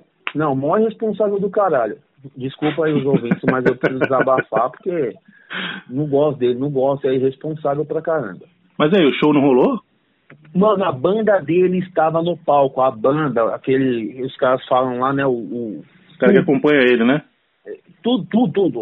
O desenho de palco, porque cada show, cada grupo tem uma formação. Então a bateria fica num lugar, o cara do baixo no outro, o cara. Tudo. Teve que desmontar tudo. Já perdeu 40 minutos desmontando e depois mais 10. Mano, 10. O Tiaguinho entrou e fez 2 horas e 45. Aí eu falo do profissionalismo. Não era nem ele, mas ele já tava lá, mano, no camarote dele acompanhando correram lá pedindo, porque tava aquele burburinho, aquela chateação e tal, e tal, e tal. Mas peraí, o, o, o Ferrugem não viaja junto com a banda? Não, vai vendo, vou te contar. Aí o Tiaguinho foi, antecipou o show, fez 2 horas e 45, quase 3 horas de show. O Dodô saiu de onde que ele tava lá, mano. Subiu no palco também, deu uma força pro Tiaguinho, cantaram junto, cantaram uns pagodes de outros grupos junto e o Dodô fazendo umas palhaçadas sambando lá no palco lá. Estilo Dodô. Um baita de um show do Tiaguinho, um baita de um show. Mano, de verdade. O, valeu a pena. E aí, sobe no palco quem? Sorriso Maroto. Ferrugem estava ainda no aeroporto, todo enroscado. Anunciaram que ia antecipar e o Ferrugem ficou para fechar. Uhum. Tiaguinho não fez uma cara feia, ninguém. Os caras do Sorriso Maroto passando som, a banda já, mano. Já vendo os músicos lá e tal. O Bruno passando voz de fundo e o Caramba 4 também. Os caras já estavam pronto para entrar, mano. Os caras já estavam fazendo aqueles jogos de luzes do Caramba 4. Entra um cara da Transcontinental lá, acho que era um, um apresentador, pedindo desculpa que o Sorriso Maroto já estava pronto para entrar, mas que a atração tinha chegado, que o Ferrugem, o cara chegou lá, era para fazer o terceiro show, como trocou com o Thiaguinho, ele ia ter que fechar. Ele catou e falou que não, que ele ia fazer o show, que ele pediu desculpa pelo atraso, que ele ia fazer o show e que ele tinha que voltar pro Rio naquele mesmo dia que a filha dele estava nascendo, que ele deixou a mulher dele num trabalho de parto no hospital. Aí beleza. Mano, já ficou mó clima chato do caramba, aquele bagulho cansativo e você paga caro, né, mano? Você não, você não tá com muita paciência, não. O povo já começou a. Mano, pelo Corinthians, mano. Juro pelo Corinthians, que é sagrado, e pelos meus filhos. O cara subiu no palco, ele cantou 25 minutos, mano. Ele cantou quatro músicas, encerrou o show e saiu fora. Caramba! Aí o cara foi responsável pela cara. Mas aí os caras do Seus Malditos falou que não, que o trabalho de parto da mulher. Olha só onde que ele coloca os caras aqui furada da porra. Os caras foi e passou a explicação que ele deixou lá pros caras da Transcontinental. Sorriso Maroto foi, o Bruno foi, ficou lá no maior resenha no palco com o povo e tal, e banda subiu, tocou, acabou o bagulho. 5 horas da manhã. Era pra acabar às 4, 3 e meia, 4, acabou às 5 e meia. Embora, pá, não sei o que. 15 dias depois, mano. Cláudio, por Deus, mano. 15 dias depois, fui no Carioca Interlagos. Eu e dois camaradas comemorar o aniversário de um camarada. Quem que ia estar tá lá? Fundo de quintal. Quem que abrir? Ferrugem. Ferrugem não foi. Ia atrasar duas horas o show dele. O fundo de quintal entrou na frente. Porque qual que foi a explicação? Qual que foi? a esposa do Ferrugem estava ganhando neném. Ah, mano. Nossa. Pô, mano, muda, me ajuda aí, Brasil. Muda desculpa, irmão. ah, eu, pô, por Deus, mano. Eu fui lá no gerente da casa e falei, ó, desculpa, mano. É mentira. O cara é um baita de um irresponsável do caramba, tá ligado? Tá de tiração. Não vim aqui pra ver ele, mas eu acho isso daí que ele dignifica os caras. Por quê? Porque 15 dias atrás, era a véspera do feriado, eu tava numa casa de show lá na Barra Funda, assim, assim, assim, no Espaço das Américas. O cara tava no avião, mas mandou essa desculpa aí. E agora a mulher dele tá parindo de novo, ou é outra mulher. Agora você tem que me falar. Aí o cara, tipo, ficou todo sem graça, mano. Não, só liga pra ele, manda uma mensagem aí e vê qual é que é. Ou ele faz dois filhos diferentes com duas mulheres, ou a desculpa dele não cola. E aí já era, né, mano? Aí o fundo de quintal subiu, os caras, os caras, o fundo de quintal subiu bravo, hein, mano? Bravo. Bravo pra caramba. Subiu bravo, mas foi profissional, foi lá cantar, tocar e fizeram o show. Mano, depois disso, Passou uns meses, uma amiga minha falou que ele foi convidado para fazer um show lá na escola de samba, na mocidade lá no Rio. A mesma coisa. Atrasou duas horas ah, e pouco, vixe. mano. Falando que a mulher dele estava em trabalho de parto. Mas caiu, ó. Eu falei, ah, para, mano. Mentiroso do caramba, só tem essa desculpa agora. Aí é uma vez ele falou que não, que no começo da carreira ele tinha problemas com a produtora, que a produtora passava o horário errado, que ele teve que mudar de produção. Eu falei, para de ser mentiroso, mano. Pô, o cara é maior responsável. O Thiaguinho fez três horas de show lá, cobrindo o buraco que ele deixou lá. O cara fez 25 minutos de show e saiu do palco, mano. Foi estar de tiração. É, eu falo. Pode vender. Na televisão, hoje em dia na internet, nego vende a imagem que quer pra quem quiser, mano. Entendeu? Eu falo. O do Ferrugem eu posso falar. Foram duas vezes num espaço de 15 dias e eu estava lá. Não foi que ninguém me contou. Não foi que eu tô vendendo barulho de ninguém. Eu estava lá. E eu não sou ninguém na fila do pão, como dizem. Mas se chegar até o ferrugem, eu provo para ele que ele deu essas duas desculpas em dois lugares diferentes. E vai chegar, viu? Vai não, chegar você é louco, mora irresponsável, mano. Ô, louco, mano. É, você é louco. É que eu não, nunca fui no show. Na verdade, eu não. Nada contra ele, né? Mas eu não, nunca me interessei. Dele, então, eu já... já não gosto das músicas do tipo de música dele. Mas eu, beleza, você tá num lugar que você vai apreciar, né, mano? Ah, o cara não aparece pra cantar, mano. E quando aparece, cantou três músicas, saiu fora do bagulho. Você tá de tiração, mano. Você é louco. Sem empatia. Vamos, vamos, vamos passar aqui pra, pra próxima ele, música. Ele é tolerância zero, mano. vamos passar, vamos passar pra próxima música aqui. Qual é a, a primeira música, né? Essa é a número um agora.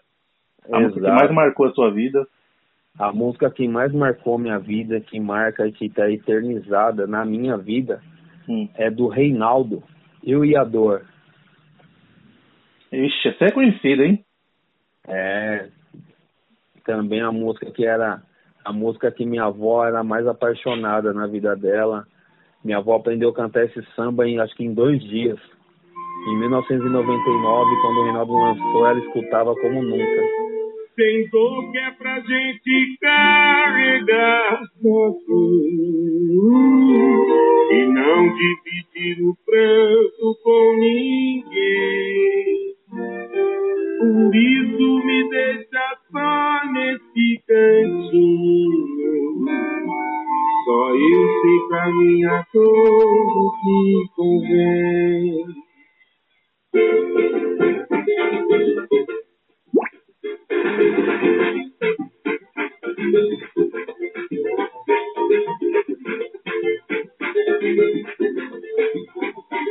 Tem dor que é pra gente carregar sozinho e não dividir tanto com ninguém.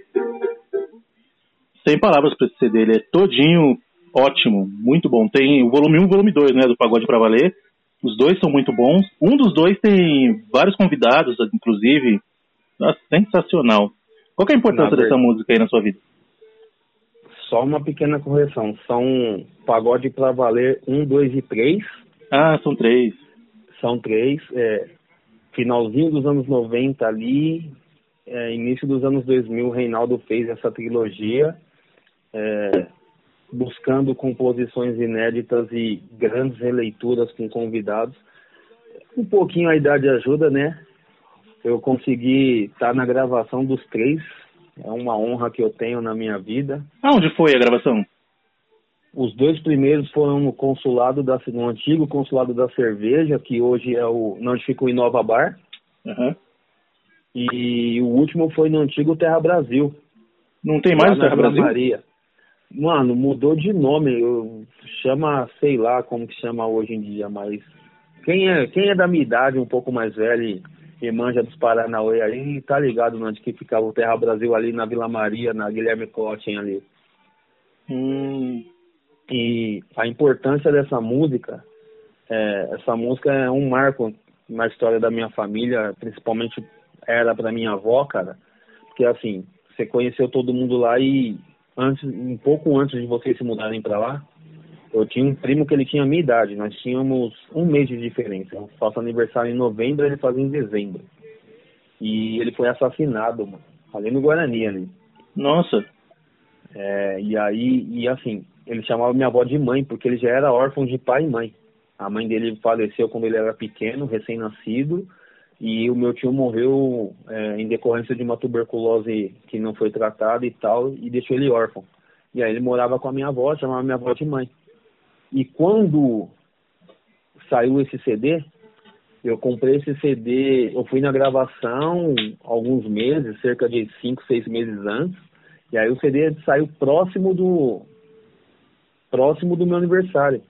Uhum. E aí trabalhava, né, mano? Aí sobrava ali 20 conto, 15 conto, ia lá na galeria no centro lá comprar uns dois, três CDs. E aí, quando eu olhei o CD, era o CD que eu tava lá no show e pá, lembrei, falei, vou comprar, chegar em casa eu vou furar ele, né, mano? Uhum. E, enfim, é uma história muito louca, mano, porque eu cheguei com um CD numa quarta-feira, numa quinta, mano. E aí a gente não tocou, não toquei nem nada. Cheguei já no finalzinho da tarde, aquele de tomar banho em casa e pá, não sei o quê. E aí fiz o que eu tinha que fazer alguma coisa em casa. Falei, vou escutar no final de semana. Compro uma cervejinha ali. Meu primo morreu na sexta-feira, mano. Mataram ele. Mataram meu primo a 20 metros do ponto de ônibus onde eu tinha acabado de descer, mano. Eu escutei os, os barulhos do tiro e tal e, e não sabia que era meu primo que estava sendo morto ali. Caramba. E aí eu ia jogar o CD fora. Aquele negócio, né, mano, que abate, tragédia na família, como que você vai escutar música, não sei o quê. E aí, enfim, o CD ficou em casa lá perdido lá um dois, três meses. E aí já tinha passado meu aniversário, o Natal, o, o aniversário, que seria o aniversário do meu primo em dezembro, Natal, Ano Novo. E aí minha avó falou, nunca mais você ligou o rádio, foi uma musiquinha. Tentando né, animar a família ali, pá. E minha avó tinha uma força que, sabe-se lá Deus, só ele mesmo pra saber onde que ela tirava. E aí eu catei e falei, ah, avó, olha, ela, não, vamos, coloca aí do jeito que você faz, coloca a caixa pra fora no quintal e. Aí beleza. Quando eu já achei que eu já tinha jogado o CD fora, o caramba, o CD tava lá. E aí minha avó gostou da capa, né, mano? Capa azul, toda diferente, o Reinaldo ali na capa e tal. Minha avó, coloca esse CD. A primeira música do CD era essa, mano. Eu e a dor. E aí quando ele começou depois da introdução, tem dor que é pra gente carregar sozinho e não dividir o pranto com ninguém. Por isso me deixa só nesse cantinho, só eu sei pra minha dor que convém. Minha avó caiu em lágrimas, mano. Minha avó falou assim, toda vez que você escutar esse samba, é, eu quero estar do seu lado porque é isso que eu sinto, que eu nunca consegui falar para ninguém quando seu primo morreu. Falou assim. E as pessoas Nossa. têm que entender isso. Tanto Profundo, que quando hein? minha avó faleceu em 2014, um pedido que ela teve é que se quando ela morresse e eu tivesse presente, se a gente poderia cantar esse samba aí, eu e minhas irmãs e, e algumas pessoas que estavam lá presentes, a gente pôde fazer essa homenagem póstuma para ela e firmamos na palma da mão lá e com todo carinho e respeito a gente cantou esse samba lá no, no sepultamento dela. E, e essa música, tô até emocionado, peço desculpa aí para você e para os ouvintes, mas acho que é um marco na minha vida e, enfim, faz parte dela por conta disso.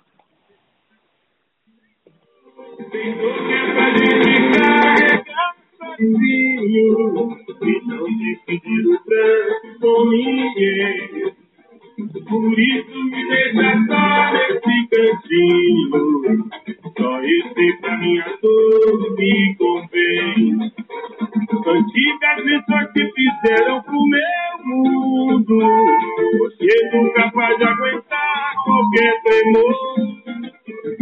Cada guerra vencida nessa vida. Lembro o carro de boi com gemedo. O gosto do meu. É, essa música tem uma letra muito profunda e a sua experiência, né, com, com essa música é uma coisa realmente muito marcante, cara, muito marcante mesmo, né, conheci a Dona Dora, seu primo eu não conheci, mas todo o resto ali eu conheci, né, da sua família, e realmente, uma experiência muito profunda, muito marcante, é justificável você ficar emocionado, eu também fiquei, tenho certeza que os ouvintes também vão ficar na hora que, que o episódio for no ar, Cara, nossa, muito, muito legal a história, viu? Muito. Digo legal assim, né? É, é uma história de vida muito, muito profunda, né? Com, com essa é, música. Cara, e é tipo assim, é, o, o mais inimaginável, e graças a Deus a tecnologia nos permite hoje a, a encurtar caminhos e barreiras e tal. É, uma vez eu consegui, mano, acho que em 2019, através do Instagram, mandar um, uma mensagem, né, um direct pro Reinaldo e contei rapidamente, né? Encurtei um pouco é, e contei para ele. Porra, ele me respondeu, cara, falando que uma das coisas que mais enobrecia ele e, e deixava ele certo do que ele fazia como sambista e, e como artista era saber que cada música que ele colocava a voz é, tinha um significado para alguém ou fazia parte da vida de alguém de alguma maneira. E aí, pô, mandou um abraço e tal, e falou para seguir em frente e, e, que enquanto ele tivesse saúde e vida, ele ia fazer isso pelo samba e pela música. E aí eu, eu sempre penso nisso, mano. Que a arte é isso, entendeu? A arte é, é um instrumento que a gente tem de, de aprendizado mas que ela muito mais é, nos ensina a enfrentar nossas batalhas e a superar as nossas dores, nossos traumas de uma maneira mais leve, entendeu? E a música é espetacular, mano. Eu sou, eu falo não só pela experiência pessoal, mas esse samba em si, a maneira, a, a, a música, a instrumentação toda, o trabalho feito de arranjo nele é espetacular. Sensacional. Muito bom mesmo. Muito bom mesmo. Beleza, vamos fazer assim, ó. Como aqui já tá dando duas horas e meia de episódio. louco, hein? Duas horas e meia. Eu nem vi o tempo passar. É, vamos encerrar por aqui. Tinha mais dez perguntas aqui. A gente faz uhum. essas dez na semana que vem. Tranquilo. Beleza, senão vai dar aqui mais de 5 horas de episódio. Aí a pessoa não vai querer ouvir até o final. Apesar que mesmo assim os caras escutem, hein? Esse cara é monstro. Esse cara é embaçado. Não, pô, eu sou, sou fã, eu acompanho do começo ao fim. eu também. Beleza? Vamos, vamos encerrar então por aqui. E aí semana que vem a gente, a gente continua com, com essas perguntas. Se o pessoal mandar mais aí, é, ou refutando alguma coisa que você disse, a gente, a gente vê se a gente inclui também. E vamos fazer um bem bolado aí. Tranquilo? A seu critério, meu irmão. O que você decidir aí, você pode contar comigo. é nóis. Então, é, meu Verê, muito obrigado pela sua disponibilidade aí, pelo seu tempo, né? Por, por mais uma vez participar, né? Já acho que é uma quarta vez já que a gente grava junto. E você sempre solícito ali para gravar, sempre aceita os convites de bom humor, de bom grado. Eu só tenho a agradecer, cara. Muito obrigado mesmo. E é aquilo, recorde de audiência, cara. É nós, mano. Não, eu agradeço de coração. Você sabe, eu já falei isso para você em off várias vezes e nunca vou cansar de repetir. O que você está fazendo é um trabalho de formiguinha, mas que lá na frente lá vai ter um, uma, uma representatividade gigantesca, de muita relevância.